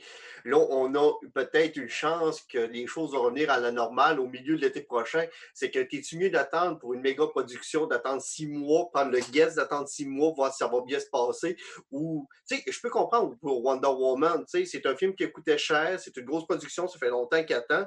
Tu peux le faire pour un de tes films de, ta liste, de ton listing pour essayer de, de faire un peu de cash là-dessus, mais tu le fais pas pour tout. Hey, t'es allé jusqu'à Matrice, que- là. Oui, mais en même temps, du côté, du côté monétaire puis du côté consommateur, ils ne peuvent pas perdre, Warner. Imagine que la situation s'est améliorée, qu'on est au mois de juin l'année prochaine, là, puis que le virus est éradiqué, mettons, à moitié, là, puis que tu sais, les salles de cinéma sont ouvertes, puis tout retombe à normal. Les films qui vont sortir, là, ils vont, tu sais, le monde va pouvoir aller voir en salle pareil. Ouais, mais t'es. Genre, le monde qui veulent vraiment. Ouais, mais c'est ça, ouais, mais c'est ça le problème. Warner, Mais même peu, mais c'est ça le problème. Et ça, là, on a déjà vécu ce film-là. Sais-tu quand est-ce qu'on a déjà vécu ce film-là? Puis Alan va s'en souvenir. On a vécu ce film-là. euh, Là, ma mémoire me fait peut-être défaut. Milieu des années 90, quand on a fait tomber l'exclusivité sur les locations d'un club vidéo. Mhm. Puis qu'on a décidé qu'on sortait à vendre le film en même temps qu'en location. Quand t'as fait ce move-là, là, t'as annoncé la mort des clubs vidéo. C'était terminé. C'était sûr que ça allait être terminé parce que t'étais obligé, puis c'est toujours triste dans une industrie d'être obligé de dire ça, mais t'es obligé d'obliger le monde à venir dans ton, dans ton, euh, dans ton Ben oui. commerce. Tu comprends? Faut- Fait que si tu le rends. Oui, mais c'est ça, mais si tu le rends en simultané, là, Jean-Nic, là, tu viens de tuer le cinéma. C'est terminé. Ne plus. C'est c'est terminé. Parce que t'as des gens qui vont se dire fuck off, pourquoi je me déplacerais quand je peux l'avoir sur ma télé au même Pas moment? juste ça. En plus, si tu sors sur ta TV en même temps, là, t'élimines le fait que, que quelqu'un, il faut qu'il essaie de voler une copie du, euh, des studios. On ben qu'il filme ça avec son cellulaire tout croche. Screen cap, day one. Ah non, tu l'as tu l'as rendu complètement le accessible au piratage piratage. va réexploser. Tu sais, il- le louer des films, là, ça, ça a marché là, il y a trois mois. Mais s'ils le font à tous les films, là, hein, il- la- le premier film, il va avoir genre euh, 600 000 personnes qui vont le louer. Le deuxième, 400 000, 300 000, 200 000. deux- Puis des budgets de Hey, 300, ça 000 va- pour, 300 millions pour un film, c'est fini. Les, ça va Ben, rapetisser les cinémas. Ça va faire qu'il va en avoir moins, puis ça va faire probablement que les Le piratage va exploser des films. Le piratage va Et, tellement exploser. et- et que le problème, Jean- et le problème, Jean-Nic, c'est que ces films-là, c'est des. Parlons des films à grand déploiement, là. Euh, 200 000 250 millions et plus de budget par film, là. Ça sera jamais rentable sur Netflix. Ça sera... En fait, tu condamnes le milieu du cinéma à faire des old guard pour le reste de leur jour. C'est ça que tu fais. Si tu n'as plus de sorties en salle, tu condamnes le milieu du cinéma à revoir leur budget à la hauteur des films qui se font sur Netflix. T'as-tu vu les films qui se font sur 100 millions. Netflix? Ben, écoute, c'est l'offre et la demande. Si c'est ça qui arrive, là, il y a un studio qui va se dire écoutez, nous autres, on va vous en faire des films à 300 millions, ça va être exclusif au cinéma, on va mettre l'argent, le monde va payer, ça va être les grosses productions. Tu sais, je je sais pas si vous me suivez. Oui, mais le problème, c'est que C'est les. une question de marché. Ouais, mais je sais, mais pense à la salle. Ouais, mais pense à la salle au Bas Saint- dans le Bas-Saint-Laurent. S'il y a un studio qui décide de faire ça, là, puis qui sort quatre films dans l'année, si tu veux qu'il crisse le cinéma au Bas- Bas-Saint-Laurent, il présentera pas quatre films dans l'année. là. Tu sais, c- cette industrie-là. Puis je sais, que je suis pas un fan de la réglementation. là. Je suis pas un fan de réglementer puis On- on- d'obliger. on- là, on- mais Dans nous trois, là, il y a un grand fan de cinéma puis qui collectionne les films, qui tripe sur tous les réalisateurs. Là, puis c'est seul qui chiale sur les cinémas puis qui trouve que c'est de Ben la merde. Parce que ce moi, gars- je m'en calisse des films de 300 millions. C'est pas grave s'ils ont le budget de Netflix. Moi, un grand film. Ouais, ça mais sauf que tu sais, les les grands réalisateurs que t'aimes tant, là, va leur dire ça dans la face sans te faire tuer. Comment ça? Je veux dire, la plupart des réalisateurs que j'aime n'ont pas besoin de budget de 250 millions. Non, non, mais sauf que si tu leur enlèves les cinémas, c'est. Scorsese, il l'a fait avec le budget de Netflix, là, puis il a fait un excellent film. qui ça? Ouais, sauf qu'il y en a combien dans la gang qui disent que pour les Oscars, là, que si ça sort pas au cinéma, c'est pas des vrais films? Moi, mais attends un peu, là. Il y a deux choses là-dedans. là. Non, mais attends un peu, il y a- il y a Le deux choses. il y a deux choses là-dedans. Là. Scorsese l'a fait, là. Mais je suis pas sûr qu'il a tant apprécié son expérience que ça, moi, d'être sur Netflix. C'était-tu, tu sais. Pas sûr que ça a été si hot Mais, que ça. Est-ce que je peux vous juste vous rappeler qu'il a signé son entente avec Netflix, mais il y a eu des sorties limitées dans des cinémas, puis ça avait été négocié à la base parce qu'il voulait passer aux Oscars? Oui, S'il c'est n'aurait jamais je fait ce film-là sans, sans s'entendre-là, parce que les salles de cinéma étaient importantes pour lui, pour ses Oscars, puis qu'il avait- c'était le médium de base. Mais oui. Lui, il a rien ramassé un là, chèque. Ça va continuer à exister, ça va rien qu'être moins gros. Ouais. Vous autres, ce que vous voulez sauver, c'est le blockbuster. Moi, je m'en fous des blockbusters. Ouais, le mais- cinéma va continuer d'exister même sans les blockbusters. Oui, mais tu sais, je veux dire, j'en ai rendu là. Le monde va exister sans film aussi. Là. Le, le point, c'est pas Ouais. ça. là. C'est Ben que oui, la ben culture du blockbuster est là depuis combien d'années? là? Tu sais, je veux dire, à un moment donné, OK, on va vivre dans un Ben, monde où depuis, le euh, cinéma, il n'y a 40 pas. Ben, c'est ça, on va vivre dans un monde où il n'y a pas de film blockbuster. OK, c'est correct. Tu sais, euh, on, on- on va bâtir un monde de cinéma là, pour les films qui font 200 000 Ça veut dire qu'ils sont vus par euh, 50 000 personnes sur. euh, on est rendu combien de milliards sur la planète Terre? C'est qu'on va, y, on va y aller avec Mais, la tu sais, masse. euh, mais, mais oubliez, mais oubliez jamais que tout ça est intrinsèquement lié. Là. Tu sais, je veux dire, le studio qui fait des blockbusters, il fait son argent avec les blockbusters pour permettre à d'autres de faire des plus petits films. Si tu enlèves les blockbusters, là, Ils n'ont plus d'argent pour le ils font leur argent. Qui c'est qui vont signer pour un film, de, pour un tout petit film avec personne qui y voit? Là? Tu sais, je veux dire, Ouais, même temps, Tout le monde est temps, relié là-dedans, là. Ils demandent d'investir beaucoup d'argent pour faire. Tu sais, c'est hot là, qu'Avenger ait fait un milliard, mais en même temps, ils ont dû mettre de l'argent en crise pour faire le Ah, milliard. le ratio est pas Pensez bon. un Là. truc comme le projet Blair, là, qui a coûté quoi, même pas 100 000 à réaliser, qui a fait 100 millions au box-office. Ça, c'est rentable pour un studio. Ah oui, le Ça, ratio-. Je suis d'accord avec toi, le ratio est pas bon.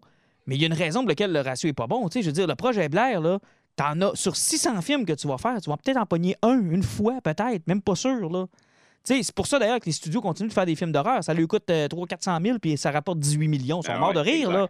exact. Mais, mais je veux dire, ça, tu vas pogner ça combien de fois dans, dans une année, là? Je veux dire, pour que des investisseurs décident de dire je mets 350 millions pour me rapporter un milliard, il faut qu'ils soient sûrs de le shot en tabarnak, là. Ben, parce que vous le pensez à l'inverse. La raison pourquoi ils mettent 350 millions, c'est qu'ils savent qu'il y a une possibilité de faire un milliard. Ben, c'est ça. Si y a plus de possi- Si là, tu dis, dans un cinéma, là, avec un film, tu vas topper 100 millions max, ils mettront plus 250 millions. Ça va Ben, être. euh, c'est- Ils vont y aller à 25, 50. Ben, c'est un peu ce Ben, que je te dis.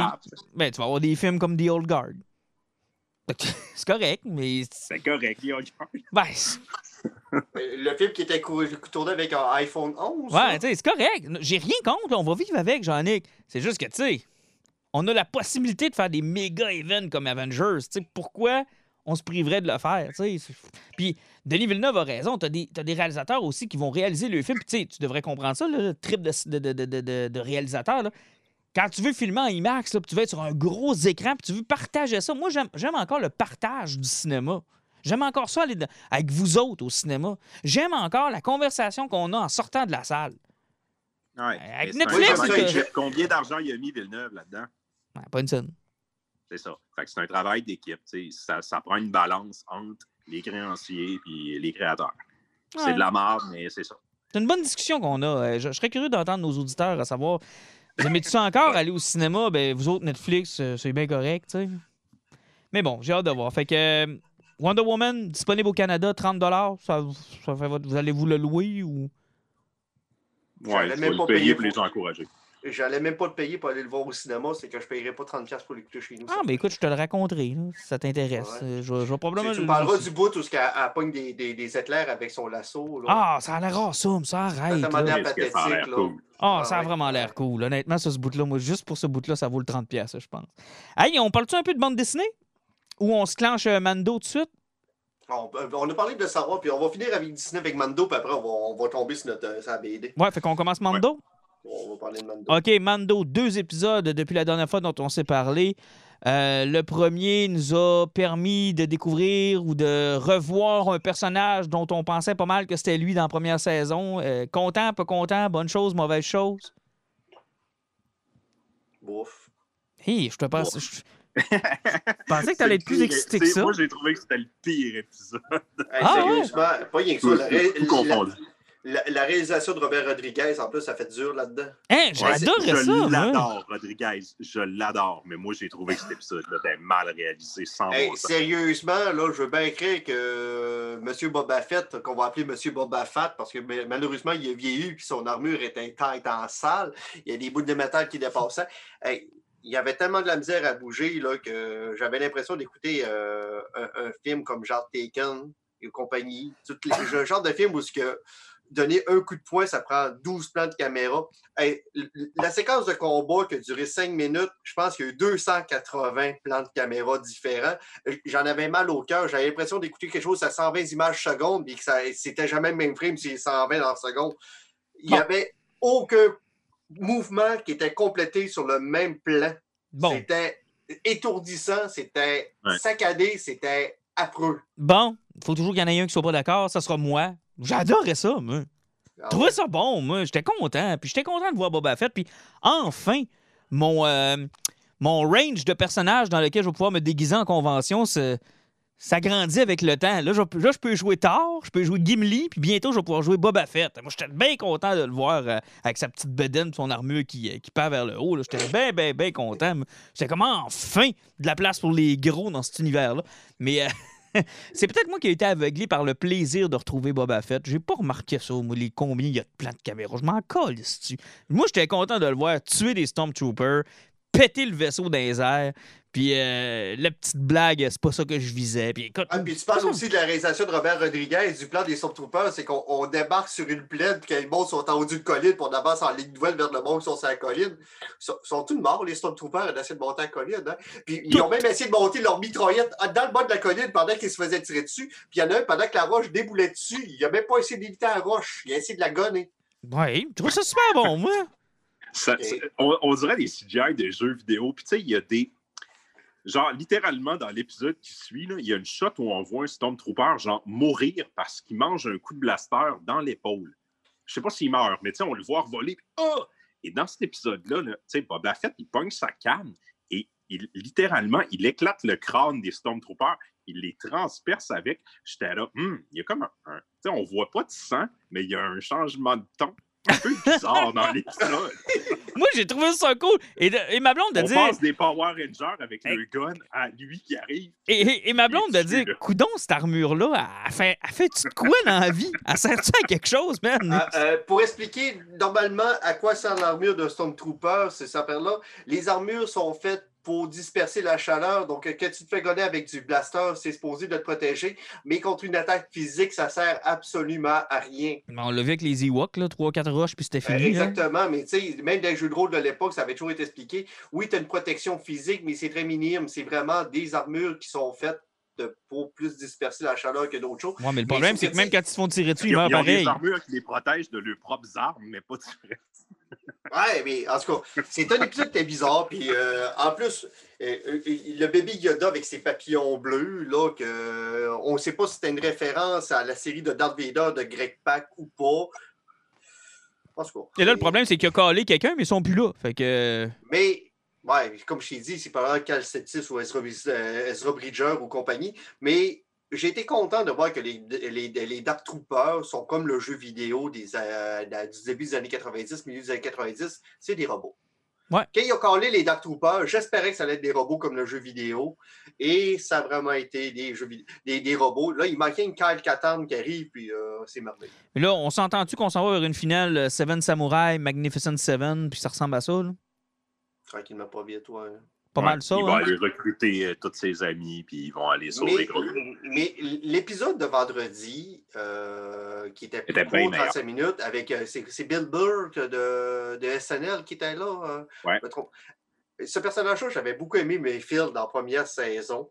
Euh, L'épisode de la prison que beaucoup de monde avait fait, ouais, mais cet épisode-là sert à rien, mais les Moi, personnages j'avais étaient Les adoré. personnages étaient tellement intéressants dans ce- cet épisode-là, puis la finale était tellement bonne que même s'ils ne savaient rien pour faire avancer l'histoire, l'épisode était le fun. En fait, la deuxième saison manque de ce genre d'épisode-là. Mais Mayfield, dans cet épisode-là, était génial. Quel épisode le fun. De un, on n'a pas eu de bébé Yoda, ça me fait du, un bien qui était incroyable. Les séquences de combat sur le truck, et il fait écraser tout le monde en dessous des roues sans arrêt. C'était Ah, génial. Avec l'espèce de thrill, l'espèce de thrill aussi que euh, ça peut sauter à tout moment. Là. Oui, puis sans compter que, tu sais, on l'a vu qu'il était même avec son Beskar en mort, qu'au début, il commençait à se battre, il bloquait les coups avec ses avant-bras, mais son armure, il pétait ses avant-bras, puis il tentait de se faire péter. Il était comme là, ouais, ok, là, je suis plus aussi invincible que d'habitude. Et non. Et non. euh, la, Et- scène, la scène dans le mess des officiers est probablement l'une des meilleures scènes, je pense, de la série, euh, au côté, je pense, psychologique. L'espèce de conversation entre Mayfield, l'officier, et le Mando qui a enlevé son casque. C'est et, et toutes les répercussions de. Il est en train de revivre en direct ce qu'il avait vécu avec l'Empire et qui est plus capable de s'empêcher de. Pour, on va parler de cette conversation-là pour mettre un petit peu. On, on- on- tantôt, on va parler du fait que Mando a enlevé. Ben, c'est Jen qui s'appelle a enlevé son casque, puis les, répercussions que ça peut avoir.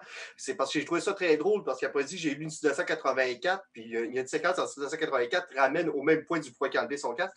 Mais quand euh, Mayfield s'assit puis il parle avec euh, le- le- le- l'officier, Le roi de la on nuit? sait. euh, on, on- ouais, on Ouais, sait Nike. On, sait que Mayfield euh, a déserté de l'Empire. Puis, à un moment donné, qu'il fait de la conversation, il fait comme j'ai fait partie de l'opération Cinder. Puis le gars, c'est là qu'il part sur sa conversation du pouvoir de l'Empire, que puis c'est à partir du pouvoir puis de la peur que tu es capable de régner puis de contrôler la masse, puis que tu vois que Mayfield n'est pas d'accord. L'opération Cinder, pour faire un, un petit résumé, euh, c'était dans le roman Battlefront 2. C'est la base de l'histoire du jeu Battlefront 2 qui existe sur PS4 puis Xbox. Euh, dans le fond, quand l'empereur est mort après la deuxième Death Star, il y a un protocole qui s'est lancé qui s'appelait Opération Cinder. Il y a des espèces de drones avec euh, une face hologramme de Palpatine qui allaient voir des officiers, des mofs, puis qui leur disaient c'est le temps de lancer l'opération Cendre. Donc, l'objectif, c'était d'annihiler l'espoir de la rébellion. Donc, lui, il y avait des satellites qui contrôlaient la météo, qui envoyaient sur des planètes clés où il peut y avoir de la rébellion ou qui sentaient que l'Empire allait peut-être tomber. Puis il faisait, il annihilait les planètes. Donc, euh, même dans son plan, il voulait faire tomber Naboo pour effacer les traces de son passé. Euh, donc, lui, il envoyait des flottes avec des satellites qui foquaient la température, puis ça brûlait les planètes au grand complet. Puis il en a brûlé quelques-unes dans cette opération-là. Et il y a plusieurs officiers impériaux qui ont vu à quel point c'était un trash et ont fait de casser parce qu'ils atta il attaquaient des villes impériales. Ils tuaient de ses propres hommes pour brûler l'espoir, pour que personne ose aller prendre ces planètes-là. Donc, si tu étais un grand bataillon de l'Empire, ils ne voulaient pas que les- la, la- la République embarque là-dessus, c'est qu'ils brûlaient ces villes. C'est assez euh, hard, là. c'est- pour ça que beaucoup de, de- de gens, personnes comme Mayfield, qui ont déserté l'Empire puis sont partis. Donc, euh, oui, c'était. C'était une phrase qui était très courte dans l'épisode, mais les répercussions, ouais, c'était. Mais, mais la charge était là pareil. Tu le sentais, tu sais, même au-delà de sans la petite histoire que tu viens de me raconter, tu sentais quand même que il y avait quelque chose. Puis, tu sais, de la façon dont ça se dénoue aussi, cette, euh, cette conversation-là. Moi, j'ai adoré cet épisode-là. Bon, Boba Fett a une nouvelle ar- armure, donc là, il a l'air moins gros. Ça, c'est la bonne nouvelle. Slave One, avec son cockpit qu'on voit qui pivote, que le vaisseau se relève. Hey, met bon, c'était- Ah, beau? Et la fameuse bombe qui était probablement le seul bon bout de Attack of the Clone. Les espèces de mines qui coupent le sonores. son, là. Écoute, ça, je me souviens très bien. où- Tu sais, on parlait de cinéma tout à l'heure. Je me souviens très bien de l'avoir vu au cinéma, moi, ce bout-là de Attack of the Clone, puis d'avoir fait comme Wow! Wow! Et, et la joke de Boba Fett qui ne peut pas rentrer dans la base, ça fait comme si je rentre sans casse-tous, ça se peut qu'on me reconnaisse. Ça se peut qu'on me connaisse la face un peu. Il a déjà vu ma face ailleurs. non, j'ai trouvé ça très bon. Maintenant, c'est l'épisode final la semaine prochaine. Euh, J'ai l'impression qu'on va voir euh, le combat qu'on attendait avec euh, Gideon. C'est que là, la question qui va se passer, c'est est-ce que M. Gideon va crever et que dans la troisième saison, on va s'en aller vers un autre vilain et une autre histoire? C'est là qu'on va savoir la Ben, semaine prochaine. Moi, moi, je prédis une chose, là, le combat, ça va être avec l'espèce de lance qui est sauvé dans l'épisode avec Ashoka. Ouais, parce ça, que c'est à peu près tout ce qu'il a gardé. Puis on a, tu sais, ils nous ont montré dans l'épisode que la lance était capable de De bloquer bloquer les sabres. lightsabers. Fait que ça va être ça qui va. tu sais, Ça va être un combat corps à corps, ça, je suis sûr. Euh, Grogu va survivre. Il y a des morts dans ses alliés. Il y a des morts dans ses alliés, c'est sûr. Puis je serais pas surpris que. Boba Fett meure. Ouais, ben, j'ai l'impression Ouais. que oui. euh, je pense que l'acteur ne voulait pas vraiment revenir. Ça fait que. Puis Mando a besoin d'un vaisseau aussi. Ouais, Slave One ferait un beau vaisseau. L'épisode de cette semaine, il me, m'a comme réconforté avec ce que j'aime de la série. Puis qui, a- tu sais, il m'a fait haïr encore plus l'épisode d'avant. Mayfield est awesome dans cet épisode-là. Moi, la prison, c'était le pire épisode de la saison 1. là. Puis je trouvais que justement, les personnages étaient cool, mais ils sont, comme tout le temps dans cette série-là, mal développés. Ah, en particulier dans l'épisode, le Boba Fett et la fille qui sont avec, je veux dire, ils servent à quoi à part tirer du gun? Ces, personnages-là n'ont aucune personnalité. C'est le problème de la série souvent. Mayfield, ils ont été capables de rattraper. C'est génial. La discussion, oui, c'est cool, mais moi, c'est quand il est dans le truck puis il est avec Mando, puis sais, qu'il parle de. Tu Mando, il dit Je suis pas comme toi. Mais il dit Ben oui, t'es comme moi. Moi aussi, j'en ai des barrières que je me mets. Mais il dit Quand t'es dans la marde, il faut que tu prennes une décision, ces barrières-là, c'est là qu'on voit qui t'es vraiment. Puis c'est variable, dans le fond, Tu sais, la personne qui il a été. dit- puis Il le prouve plus loin dans l'épisode. tu sais. Mayfield, c'est ça qu'il dit. Fait comme c'est bien bon avoir des principes dans la vie, sauf qu'on est tous pareils. Puis à un moment donné, il faut, euh, il faut passer par-dessus nos principes. L'important, là, hein, c'est qu'à la fin de la journée, tu te poses la question sur tes actions. Est-ce que tu vas être capable de dormir par rapport à tes actions? C'est que ce que tu as commis durant la journée, si tu as respecté tes principes, même si tu en as brisé une couple, si tu es capable de dormir le soir, tu es correct dans ton choix. C'est le Et résultat quand- de l'équation. Quand il décolle puis il fait sauter à la base, là, tu sais, parce qu'il est en crise, tu sais, ça, ça vient comme compléter l'arc de ce personnage-là. On n'a plus besoin de le revoir jamais, même s'il est cool. Puis, tu sais, c'était bien raconter son histoire. Mais, tu sais, il y a plein de personnages qu'on ne peut pas dire ça dans la série. là. Cara Dune, puis euh, la fille que je ne sais pas le nom, qui est avec Boba Fett. là. C'est qui, tu sais, je veux dire, c'est quoi l'histoire? Ils servent à quoi? Je trouve qu'il en manque là-dessus. On va donner un moins un parce que Grogu n'était pas là dans l'épisode. mais à part ça, Ah! à part C'est ça, plus ça- 10. je, je dirais que c'était probablement un des meilleurs épisodes de la saison. Vraiment hâte de voir moi, la finale puis de où est-ce que ça s'en va. Puis tu sais, on a laissé beaucoup de portes ouvertes aussi qui ne se régleront pas dans un 40 minutes. Là. Tu sais, Je veux dire, t'as collé quelqu'un sur la planète, euh, Boba Fett, qu'est-ce qui arrive avec lui, euh, Gideon, faut que tu règles son cas. euh, Il y a des gens qu'il va Ben, falloir que tu ailles recruter. Il faut pas qu'il tue parce que là, on va avoir encore le problème que j'évoquais. Il est cool, mais tu sais, il n'y a pas eu de moment où on voit ses motivations. On ne l'a pas entendu s'expliquer. Il n'y a, pas- il y a pas de background, ce personnage-là. Il est rien cool. Ils mettent un saut cool. Ils ont donné le Darksaber. Ouais. Moi, s'ils se battent dans le prochain épisode puis ils meurent, ça va être un face. Non, personnage-là. ouais. Faut pas que ça dure J'ai 15 l'impression- minutes, J'ai l'impression qu'on va voir euh, un- un un face-à-face un petit peu comme quand Luke a rencontré l'empereur puis Darth Vader. Euh, ça va jaser beaucoup, beaucoup avant que le premier coup soit donné. Euh, J'espère, parce Ouais. que si c'est 15 minutes, 20 minutes de fight sur 40 minutes. Puis, euh, euh, sans compter que la première saison, c'est un épisode double qui avait clôturé la saison. Là, on ne s'enligne pas sur un épisode double. Ça fait. Pour moi, il va frôler de 45-50 minutes. Ben, il va prochaine. falloir. Il va falloir. Puis ça, c'est un autre des points faibles. Je trouve qu'il y a des épisodes qui sont trop courts dans, dans Mais Mandalorian. non, tout dépend. L'épisode de cette semaine était de 35-38 minutes. Et euh, sérieusement, pour ce qu'il y avait à faire dans l'épisode, ce que- c'est ce que j'aime qu'il coupe ça court d'un, puis c'est un épisode d'action, c'est qu'il enlève les temps morts. Ouais, Puis ça coule tout seul. Ouais, disons ça comme ça. Hey, euh, déjà une heure de fête dans le podcast. Je veux absolument qu'on parle de ce magnifique ouvrage, magnifique livre qu'on attendait depuis un certain temps. 1984, oui, le roman de George Orwell, mais qui a été adapté en bande dessinée euh, par euh, Fido Nesti. Euh, je le connaissais pas, moi, lui. Le Connaissais-tu alors? Euh, sérieusement, je- j'avais aucune connaissance d'un gars qui faisait des pochettes de films ou de trucs de genre brésilien. OK, parfait. Donc, je n'étais pas tout seul. Non, j'ai été lire euh, sa petite bio à la fin de la BD. Ouais, c'est un gars, euh, c'est un dessinateur brésilien, donc euh, il n'a pas fait beaucoup de stocks qui étaient publiés partout dans le monde. Et je pense qu'on n'aurait pas pu trouver meilleur illustrateur, honnêtement, pour 1984, qui doit, je, je dois le dire, est mon roman préféré. J'ai dû le lire à peu près 5-6 fois, là, facilement. Là. Mais Bon, tu, tu pourras comprendre pourquoi. Je, vais- je vais aller chercher à la fin du livre comment il dit ça. Euh, il découvre 1984 à l'école en 1984, justement, et son obsession pour ce monde dystopique très proche de la réalité brésilienne d'aujourd'hui ne le quittera plus jamais. Que le fait que c'est très sombre et que tu lis ce livre-là, ce BD-là avec un malaise tout le long, ça explique peut-être parce que ce gars-là, c'est qui a l'air à vivre à tous les jours. Euh, honnêtement, c'est du génie. C'est vraiment du génie. Bon, faut dire que le texte, euh, on peut pas vraiment le critiquer sur le texte, c'est celui de George Orwell. Donc, si vous avez aimé le roman, je vois difficilement comment vous pouvez pas aimer ce qui est dans la bande dessinée mais c'est foutrement bien illustré. Moi, j'ai adoré ça. J'aimerais avoir vos impressions. Moi, euh, regarde, je peux pas en parler parce que j'ai tellement, mais tellement. D'abord, le livre, il est beau, là, on va se le dire. Il est bien fait, il est épais. On n'a pas négligé le nombre de, de, cases, le nombre de mots. On a vraiment été, là, des fois, avec des, parties complètement intégrales du roman. Euh, c'est un bon livre que tout le monde devrait avoir dans sa bibliothèque, mais je veux vous entendre là-dessus parce qu'on on, s'en est pas reparlé. Peut-être avec Alan? Ah, moi, je vais, OK, je vais y aller. Moi, je vais y aller très simple. Euh, sérieusement, je l'ai lu après-midi, j'ai décidé de clencher one shot. Euh, c'est une lecture qui frôle 2h30, 3h parce que c'est presque le texte intégral du roman. Euh, première chose, c'est qu'en me lançant dans le, texte, je me rappelais d'avoir lu 1984, je savais où que l'histoire s'en allait. Euh, c'est quelque chose qui est très lourd, euh, c'est quelque chose qui nous rappelle souvent des parties du monde dans lesquelles on vit. Et avec la pandémie qu'on vit cette année, avec les lubies qu'on voit un peu partout sur Facebook et partout, et le monde qui parle de la dictature, je savais que ça allait être une lecture qui allait être un peu plus difficile que la première fois que je l'ai faite.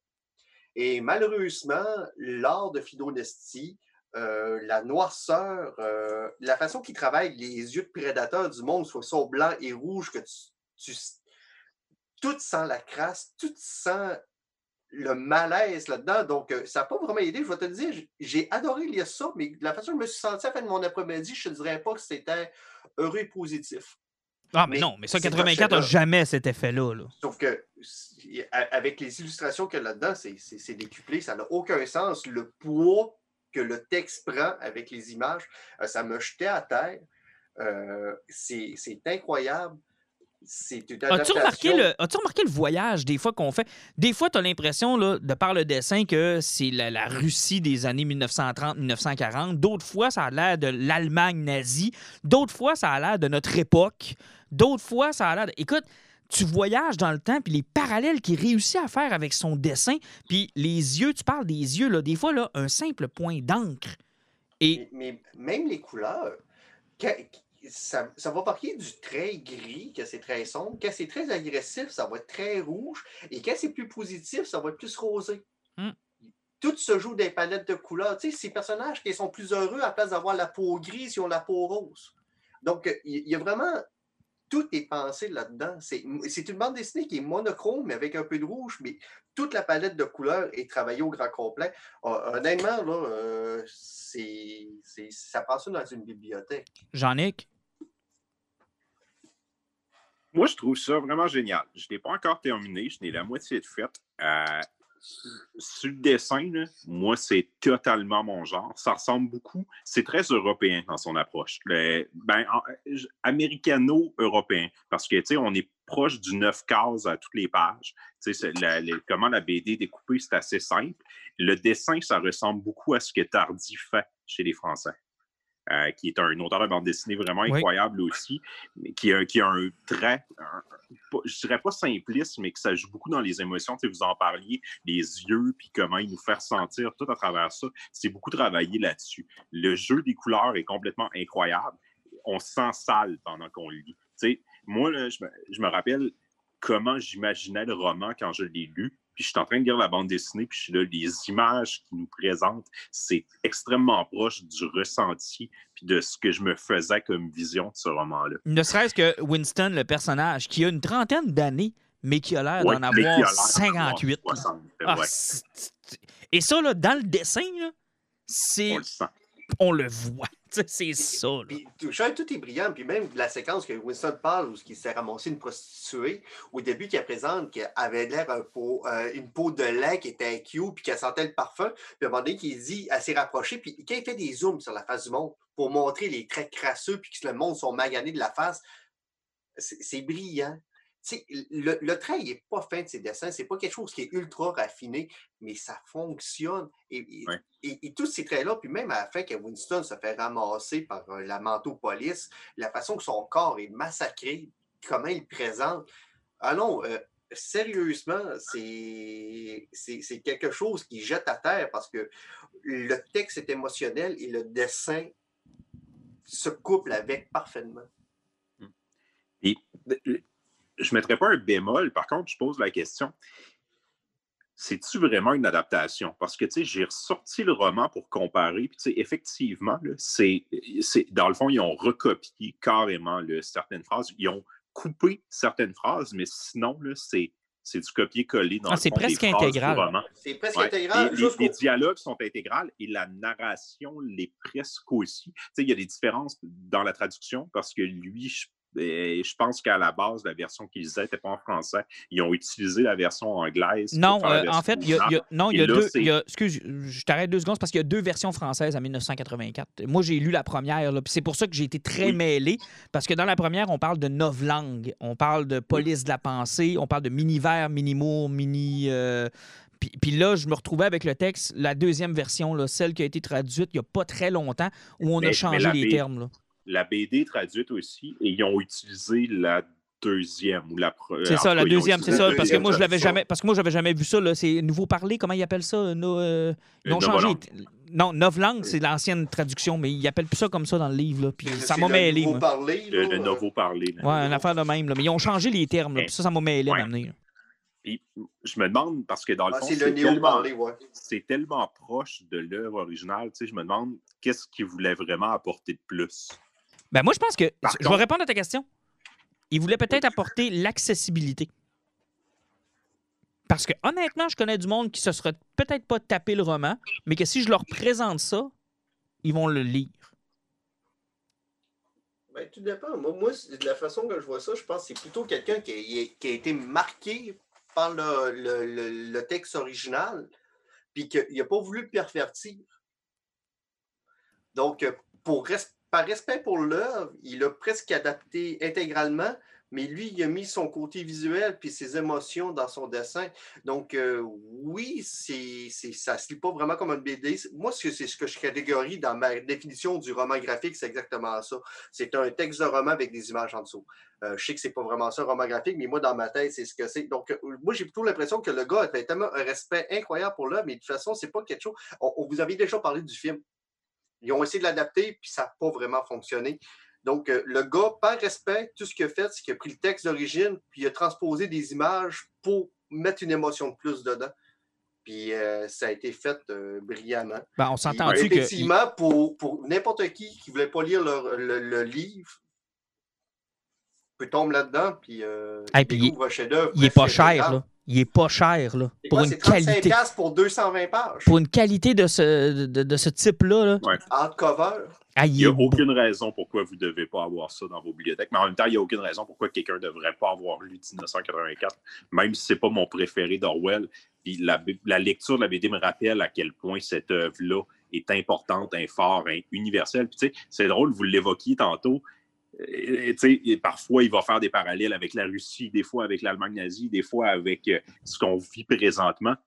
Tout fonctionne. Ce, ce roman-là est tellement fort que peu importe où dans le monde, peu importe où dans le temps, quand tu le lis, tu te reconnais et tu as l'impression, tu connectes avec. En fait, c'est la, la, dérive, tu sais, le thème du livre, c'est la dérive de la pensée humaine et, du contrôle. C'est la dérive de à qui tu laisses ta liberté, puis c'est quoi pour toi la liberté, tu sais? Moi, encore un... Puis, on va parler peut-être plus du, de, de, de, ce qui se passe dans le roman. Tu sais, moi, une des scènes marquantes de 1984, ça reste quand il rencontre son voisin dans la prison, puis que son voisin est content d'être arrêté, parce qu'il dit que sa fille a, bien, a été bien élevée. Tu sais, son voisin, il, il, a, dit Je, je hais Big Brother pendant qu'il dort, puis sa fille l'a stoulé, puis ils vont mourir à cause de ça. Fait comme J'ai bien élevé ma fille, hey, j'aurais pu virer un anti-Big Brother, mais grâce à elle, je vais mourir. Hey, tu peux-tu croire ce que j'ai dit dans mon sommeil, Winston? J'ai dit que j'haïssais Big Brother. Mais oui, man, tu l'haïs, puis t'as toutes les raisons du monde de l'haïr, tu sais. Mais le gars est tellement bien brainwashé, il est en prison, puis il est déçu. Tu sais, moi, juste pour ces scènes-là, c'est c'est un classique. Il y a tellement de, bonnes choses dans ce livre-là. que tu peux interpréter, puis que tu peux coller. Puis je pense que tu as raison, j'en ai que c'est intemporel. Lui, il a écrit ça, il avait en tête euh, le communisme de Lénine puis de Staline. Mais euh, tu sais, il y a du monde qui vont voir des parallèles avec la pandémie. Là.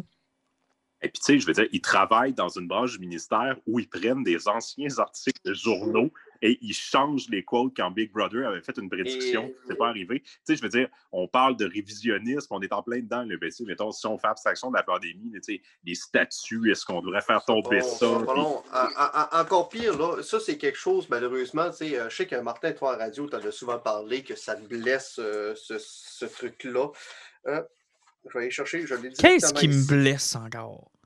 Qu'est-ce qui me blesse? OK. Euh, est-ce que le passé a, une existence concrète à un point de l'espace? Y a-t-il quelque part un lieu du monde, objet matériel où le passé aurait encore cours? Non. Alors, où est-ce que le passé existe-t-il si tant et qu'il existe? Dans les archives où il est consigné, dans les archives et puis dans l'esprit humain, dans les mémoires de l'homme. Euh, qu'est-ce qu'on vit depuis déjà quelques années par rapport au racisme et autres, de vouloir essayer de détruire l'histoire en détruisant les monuments, en essayant d'effacer des trucs des livres d'histoire parce que c'était des personnages qui vivaient à leur époque avec les concepts et les principes de l'époque. On essaye de les effacer. Exactement là-dedans. C'est quoi la mémoire, c'est quoi l'histoire? Si ce n'est pas quelque chose qu'on peut contrôler et qu'on peut effacer? Et il faut toujours s'objecter à ce genre de choses-là parce qu'à chaque pan de l'histoire que tu effaces, tu oublies une partie de ton évolution. Écoute, le moment. en même temps, on va aller. deux secondes. Je veux rien qu'il réponde à Alan, puis on va aller plus loin là-dedans. Est écrit par qui l'histoire? Il y a cette question-là qu'il faut se poser aussi. ça, ça apporte un éclairage là-dessus. C'est beau de dire qu'il ne faut pas effacer l'histoire, mais il faut aussi se rappeler c'est qui qui l'écrit, puis qu'est-ce qu'on est en train de lire, puis pourquoi on est en train de lire ça sur l'histoire. C'est, Je veux dire, quand tu es en train de lire l'histoire, c'est qui qui t'a raconte, puis pourquoi il t'a raconte comme ça?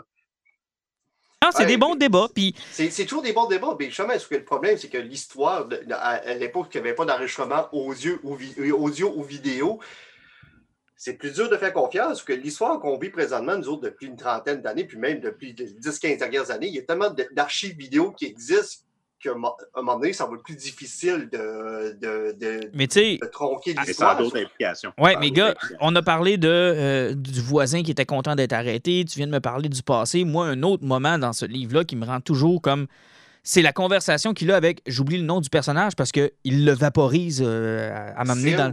Voilà qui lui explique les bases du novlangue et pourquoi c'est génial. C'est-à-dire que pourquoi tu as besoin d'autant de mots pour exprimer quelque chose, puis moins tu en as, ben moins tu vas penser, puis moins tu vas penser, plus tu vas être concentré à faire ce que tu as à faire, puis à aimer Big Brother. Et là, tu te dis, man, tu regardes les réseaux sociaux aujourd'hui, là, puis les, puis les 140 caractères de Twitter, puis les emojis, puis les... Puis tu te dis, Chris, c'est le novlangue, ça existe! Moi, ça me fait capoter. C'est Yola l'honesty, hein? Ah, écoute, mais, puis tu lis ça, puis.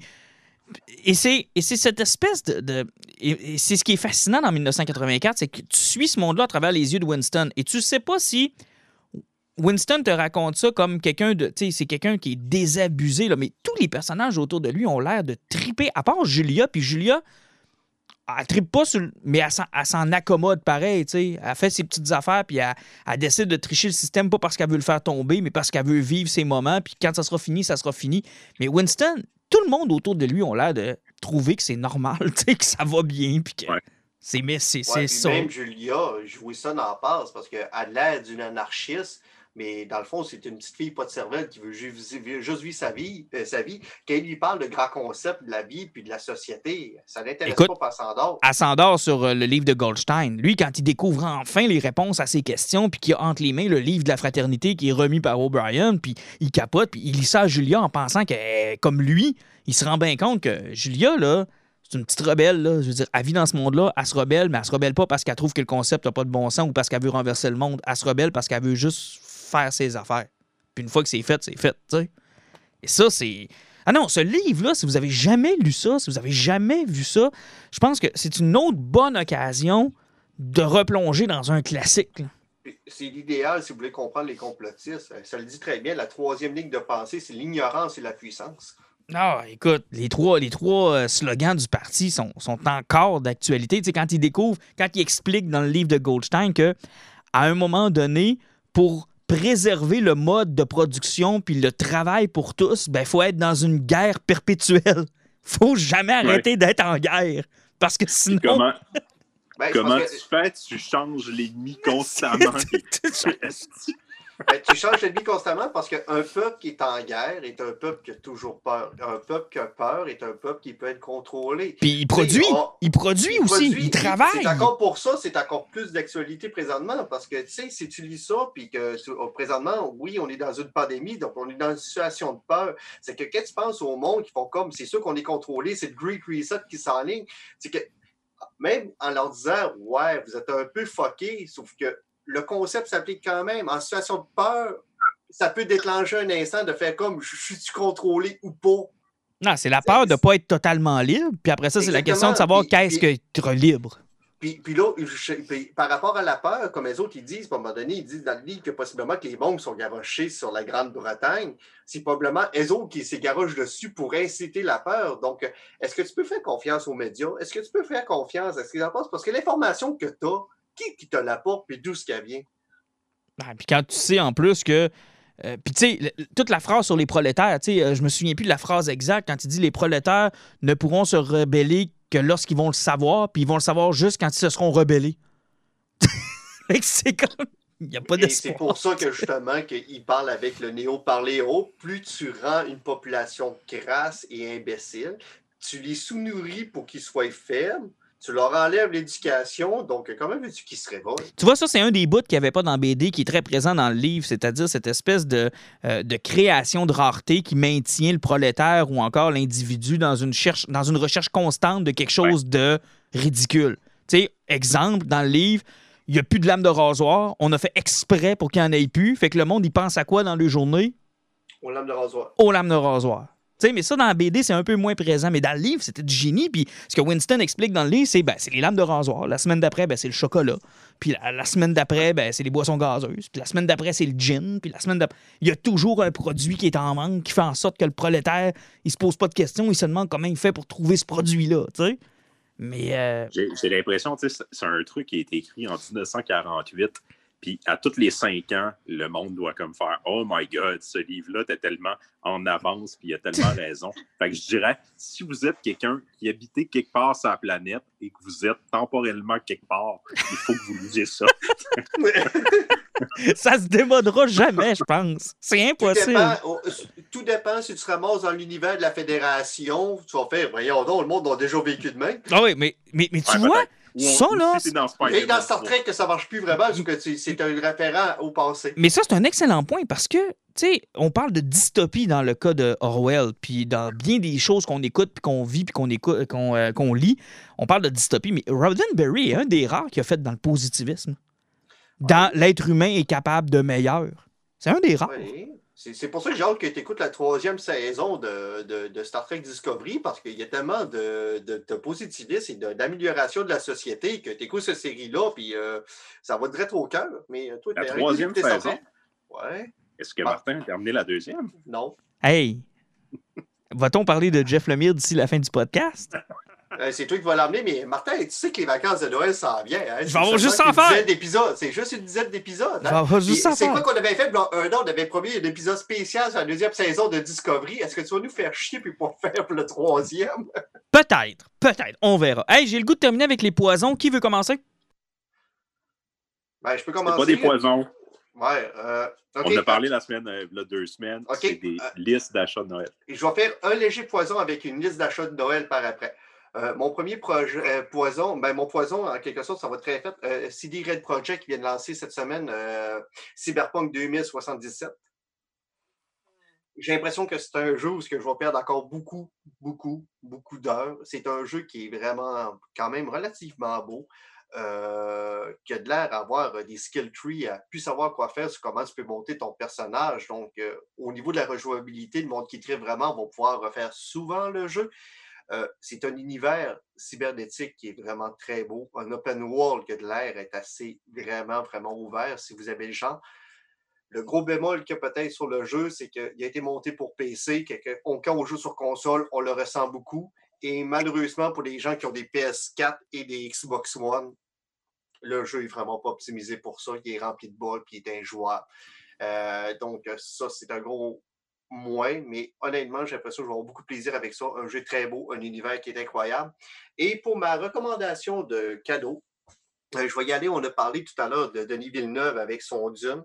On a souvent parlé du fait que le roman est quelque chose qui est très dur à lire, que c'est dur d'avoir une immersion totale parce que c'est un lyrique qui est compliqué, c'est des concepts qui sont durs et c'est surtout de se mettre le visuel de quoi a de l'air l'univers. Euh, il y a quelques semaines, la, première partie de l'adaptation en BD de Dune, donc euh, ça s'appelle vraiment Dune de Graphic Novel Book One. Euh, c'est illustré par Roll Allen et Patricia Martin. C'est publié chez les Abraham Comics Arts. Donc, le premier volume qui est sorti vaut environ 30 C'est un hardcover de de, pas loin de 200 pages. Les dessins sont sublimes. C'est une adaptation des finalement de Dune 1, là, les deux premiers romans qui ont été séparés par la suite. C'est n'importe qui qui trouve que la lecture de Dune est trop compliquée, que le concept est trop dur, puis que le roman les a endormis, tombés là-dedans. On en manque-tu euh, pas mal? Ben, c'est pas mal euh, intégral. Euh, je l'ai feuilleté, ça a l'air être très, très intégral, honnêtement. Là, je pense pas que vous allez manquer grand-chose par rapport. Ou sinon, il faut que vous allez lire la BD. Si vous décidez de tomber dans le roman, vous allez avoir les repères visuels. Oui, c'est ça, ça, ça va aider. C'est que souvent qu'on lit quelque chose qui est lourd, avoir un repère visuel aide la mémoire. Effectivement. Donc, sérieusement, il n'y a aucune raison de ne pas tomber là-dedans. Si vous vouliez lire Dune, c'est votre chance de vous lancer là-dedans pour quelque chose qui. Plutôt que prendre euh, peut-être six heures à lire, euh, vous allez prendre deux heures, ça va être fini. Hein. Effectivement. Vous allez avoir du fun. Hey, je vais y aller parce que je veux finir avec Jean-Nic. Moi, je vous propose dans mes poisons cette semaine In Pop We Trust. J'ai, euh, je suis tombé là-dessus euh, à Job, euh, livre de Marianne Chilan. Et c'est une philosophe en France qui apparaît dans plusieurs émissions de télé là-bas. Et elle, elle se spécialise dans la culture pop. Et elle, ce qu'elle dit, c'est attention, c'est pas parce que vous aimez Game of Thrones, que vous aimez Harry Potter, que vous aimez Star Wars, que vous n'êtes pas familier avec des grands concepts de la philosophie et que vous êtes du monde pas intelligent qui comprenez rien. Oui, les blockbusters sont faits pour faire de l'argent. Oui, des fois, ça peut être abrutissant, mais il y a aussi des grands parallèles avec des concepts de philosophie très concrets et elle les déterre pour nous. Euh, écoute, lecture tellement facile à faire, c'est 4 à 5 pages par film et elle nous explique une grande leçon de philosophie d'un grand philosophe à partir de ce film-là. C'est du génie. Euh, exemple, elle va y aller avec le film, euh, tiens, on va y aller avec Voldemort. Est-ce que le futur n'existe-t-il que dans ma pensée? Et elle parle de toute la prophétie euh, après euh, que Voldemort essaie de contrer à travers les livres. Et elle nous explique que ça vient de Cicéron, de Aristote, et elle nous fait les parallèles avec les grands textes des grands philosophes. Euh, elle va y aller avec Gollum. Un acte vertueux est-il véritablement possible? Elle, ce qu'elle se pose comme question, c'est si je vous donne un anneau qui vous permet de faire ce que vous voulez, une fois invisible, est-ce que vous allez être vertueux ou, au contraire, tous les hommes vont en profiter? Et elle... jamais dans les douches des filles. Jamais. Jamais. Et euh, elle prend donc ses inspirations de Platon, euh, La République. Euh, écoute, c'est comme ça tout le long du livre. C'est vraiment intéressant. Dark Vador, exister, est-ce apprendre à mourir? Et là, elle parle le débat philosophique sur euh, ce qui a mené à la création de Darth Vader, c'est cette peur d'Anakin de mourir et, qui, au final, va avoir perdu son humanité. Et elle prend ses notes dans euh, Épictète et Marc Aurèle, euh, les stoïciens. elle compare les Jedi aux stoïciens, nous explique tout ça. Écoute, c'est du bonbon. Moi qui ai détesté mes cours de philo au cégep pour vouloir, genre, me crisser dans le mur puis me mettre en feu, j'ai jamais réalisé à quel point j'avais lu de grands classiques sans le savoir. c'est comme un dictionnaire où tu découvres Ah, OK, ça, là, l'inspiration du réalisateur, c'était là qu'il l'a pris. Et tu plonges dans toutes sortes de choses. Écoute, j'ai lu ça en une soirée. C'est rare que je me tape ce genre de livre-là en une soirée, là, mais je l'ai fait. Puis tu peux sauter les films qui qui t'intéressent pas. Si c'est une série que tu n'as pas vue ou que c'est une leçon que tu dis, bah, ça, je pense que je l'ai pas mal compris, ça m'intéresse pas, tu skip, tu skips deux, trois pages, tu passes à l'autre. Tu sais, Matrix, avons-nous accès au réel? C'est vraiment intéressant. Elle, nous, nous, explique tous les concepts euh, de la caverne, évidemment. Euh, elle nous parle de Descartes. Elle nous parle... Et j'ai vraiment, mais vraiment adoré ça. Et je me suis promis d'aller chercher d'autres de ses livres parce que elle a fait la même chose avec les films de Disney. Elle en a fait un autre sur Game of Thrones uniquement. Euh, elle en a fait un sur Harry Potter aussi uniquement. Euh, je suis tombé là-dedans. J'ai fait comme Wow, c'est vraiment, vraiment un petit plaisir coupable. C'est pas très long à lire. C'est cool. C'est honnêtement vraiment cool. J'ai vraiment. La philosophie pour les nuls, pour le monde qui va pas lire les grands philosophes. Ben oui. Puis ça me rappelle aussi, il y a quelques années de cela, il y avait un prof de philosophie aux États-Unis qui avait fait la même chose avec South Park. Il avait passé tous les épisodes de South Park et les leçons qu'on en tirait dans chacun des épisodes et à quel grand philosophe étaient reliés ces leçons-là ou ces questionnements-là. Puis, euh, écoute, c'est vraiment, vraiment du génie. Puis, elle apprône vraiment la culture pop. Elle dit la culture pop doit coexister avec les grands auteurs. Elle ne doit pas être dénigrée par ceux qui préfèrent les grands auteurs. C'est si tu as découvert de la philosophie à travers Harry Potter, c'est super. Puis on devrait juste te dire où est-ce qu'ils l'ont pris, puis t'en amener un petit peu plus plutôt que de rire de toi puis de te dire que tu lis de la merde. Et ça, moi, c'est un discours qui me plaît beaucoup, beaucoup, beaucoup, beaucoup, beaucoup, parce que je me sens niochon dans la vie. Fait que euh, je suis bien content de savoir que finalement, je suis pas si niochon que ça. Donc, euh, très, très beau livre. Puis tu sais quoi? Ça va être ma suggestion de Noël aussi. Si vous avez quelqu'un qui tripe sa culture pop, ben, vous pouvez lui amener ce livre-là, puis je suis convaincu qu'il va faire de belles petites découvertes. Ben, écoutez, les gars, j'aimerais beaucoup dans mon bas de Noël retrouver une euh, Pop with Rock puis la bande dessinée de Dune. Fait message lancé. ah oui? Ah bon? Dans, ce même bas de Noël, il faut y rajouter. Hey, je vais vous parler, je vais, faire ça rapide. Euh, série télé puis euh, une bande dessinée. pas de Jeff Lemire cette semaine. vous avez la paix. on, on, on a notre premier épisode sans Jeff Lemire. Ouais, on va, on en parle quand même. Il est quand même là. C'est un être omniscient. Il, est, au-delà de nous, même si on n'en parle pas. On reviendra sur lui euh, dans deux semaines, je vous promets. Euh, série télé, j'en parlais avec euh, mon rôle de confinement papa.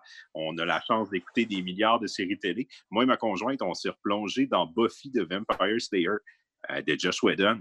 On, est en train de les dévorer. On est au milieu de la saison 3. Ça fait quand même un moment, ça fait peut-être une dizaine d'années que j'avais écouté ça. C'est c'est le magnum opus de Jeff Whedon, de, de Jeff Whedon. J'ai un fun fou à retomber dans cette série-là, puis ça me donne le goût d'acheter parce que ça crée un univers qui est vraiment incroyable, Buffy. Il y, a la série Angel qui est, le spin-off qui a décollé après. Il y a eu sept saisons de Buffy, cinq saisons. Mais, mais le format, tu bien vieilli? Parce que c'était une époque où il y avait quoi, 24, 25 épisodes par saison, à peu près? Oui. Ben, étonnamment, oui, c'est ce qui me faisait peur parce que je me disais, eh, mon Dieu, qu'on n'est plus là. C'est des épisodes de 50 minutes puis 22 par saison, mais il y a un bon mélange entre. C'est un peu comme X-Files, dans le fond. Il y a un bon mélange entre les épisodes qui sont le corps de la saison puis les épisodes Monster of the Week. Puis même dans les petits épisodes Monster of the Week, il y les personnages évoluent beaucoup dans cette série-là. C'est la force de Josh, de Whedon, le, scénario puis les dialogues qu'il va écrire. Puis ces personnages bougent beaucoup à travers la série. Puis, ça, je te dirais, c'est pas vrai que ça n'a pas bien vieilli, ça vieillit, mais ça vieillit bien. Puis euh, c'est encore aussi sympathique qu'à l'époque. Puis, tu sais, la série a eu la chance, ça a été arrêté après cette saison, il a pu faire sa fin, mais il voulait continuer, puis il y a une bande dessinée. Euh, ils sont allés jusqu'à la saison 11 dans les BD, puis ça clôt dans le fond la série. Fait que si vous avez tripé, ben, vous avez la chance de pouvoir continuer à voir ces personnages-là évoluer. En tout cas, euh, souvent, les, les, coffrets DVD ne sont pas très chers. Là, c'est assez accessible. Ils ne sont pas sur Amazon Prime, la série au grand complet? Ah oui, sur Amazon Prime au complet. Les Buffy et les Angels. Bon, fait que là, euh, deuxième suggestion. Euh, on ne parle pas souvent de BD européenne. Je vais vous parler de la casse des métabarons c'est probablement ma BD préférée européenne. C'est du Jodorowsky. Quand j'ai découvert ça euh, au cégep, la première image qui m'était venue en tête, c'est une rencontre entre Star Wars et Dragon Ball, mais ça a été écrit par Shakespeare. Puis je suis en train de le relire présentement, puis je me dis, c'est exactement ça. Les dessins sont incroyables. On suit les métabarons, dans le fond, qui sont comme des espèces de guerriers euh, intergalactiques hyper puissants. Puis chaque BD, c'est tout le temps le conjoint, sa conjointe. Après ça, le descendant, sa conjointe. La descendante, son conjoint. Dans le fond, c'est huit numéros. C'est tout le temps, on, suit deux générations. Et c'est incroyable, tous les thèmes philosophiques qui sont abordés là-dedans. Euh, le niveau d'action, c'est incroyable. Jodorowsky a développé un univers dans lequel on veut se perdre, on veut apprendre à connaître toutes les civilisations, tous les personnages qui développent. C'est vraiment du bonbon. Je vais faire l'inverse de ce que je fais d'habitude. Ça a été écrit en français à la base. Il y a une édition anglaise qui, fait le total comme un petit omnibus, parce que dans les éditions françaises, c'est de la BD européenne. Les huit numéros vont vous coûter 25 chaque à peu près. Il y, a un, il y a un omnibus en anglais, hardcover, qui est super beau, qui est en version anglaise, donc la version est dénaturée, mais pour 40 je pense que tout le monde devrait avoir ça dans sa bibliothèque. La casse des métabarons par Jodorowsky, sauter là-dessus. Bon, Alan. J'en ai qui essayé de me le faire lire, puis j'ai catégorisé ça après 25 pages de, du Rob Layfield pour les pauvres. Oh! Ah, j'ai détesté ça de façon. Ben, Rob Layfield, c'est déjà le plus pauvre. Ah non, mais ça, ça eh ben, la case des métabarons, c'est 10 niveaux de pauvreté plus bas. Arrête donc. J'ai détesté ça, euh, et Marc Gagnon va me tuer. Ah, mais c'est correct, on pourra pas le mettre dans ton bas de Noël. C'est bien correct, ça. Ouais. Ah, ça, viens m'aider, Marc. Là, viens, viens hyper la locale on vient de sauver une. On, on, vient de sauver une quarantaine de dollars. Il n'y a aucun problème avec ça, euh, Jean-Nic. Moi, je m'obstine pas avec ça, pas en tout. Hey, mais si on se retrouve dans deux semaines? Oh, euh, ouais, dans deux semaines, on va checker ça parce que c'est la fin de semaine de pas de Noël. Ouais. ah ça, ouais, vous allez faire quoi? Qu'est-ce que vous avez de mieux à faire? C'est ce que j'ai dit de pas de Noël. c'est sûr qu'on va s'en reparler. Ciao, bye. Hey, salut. Salut.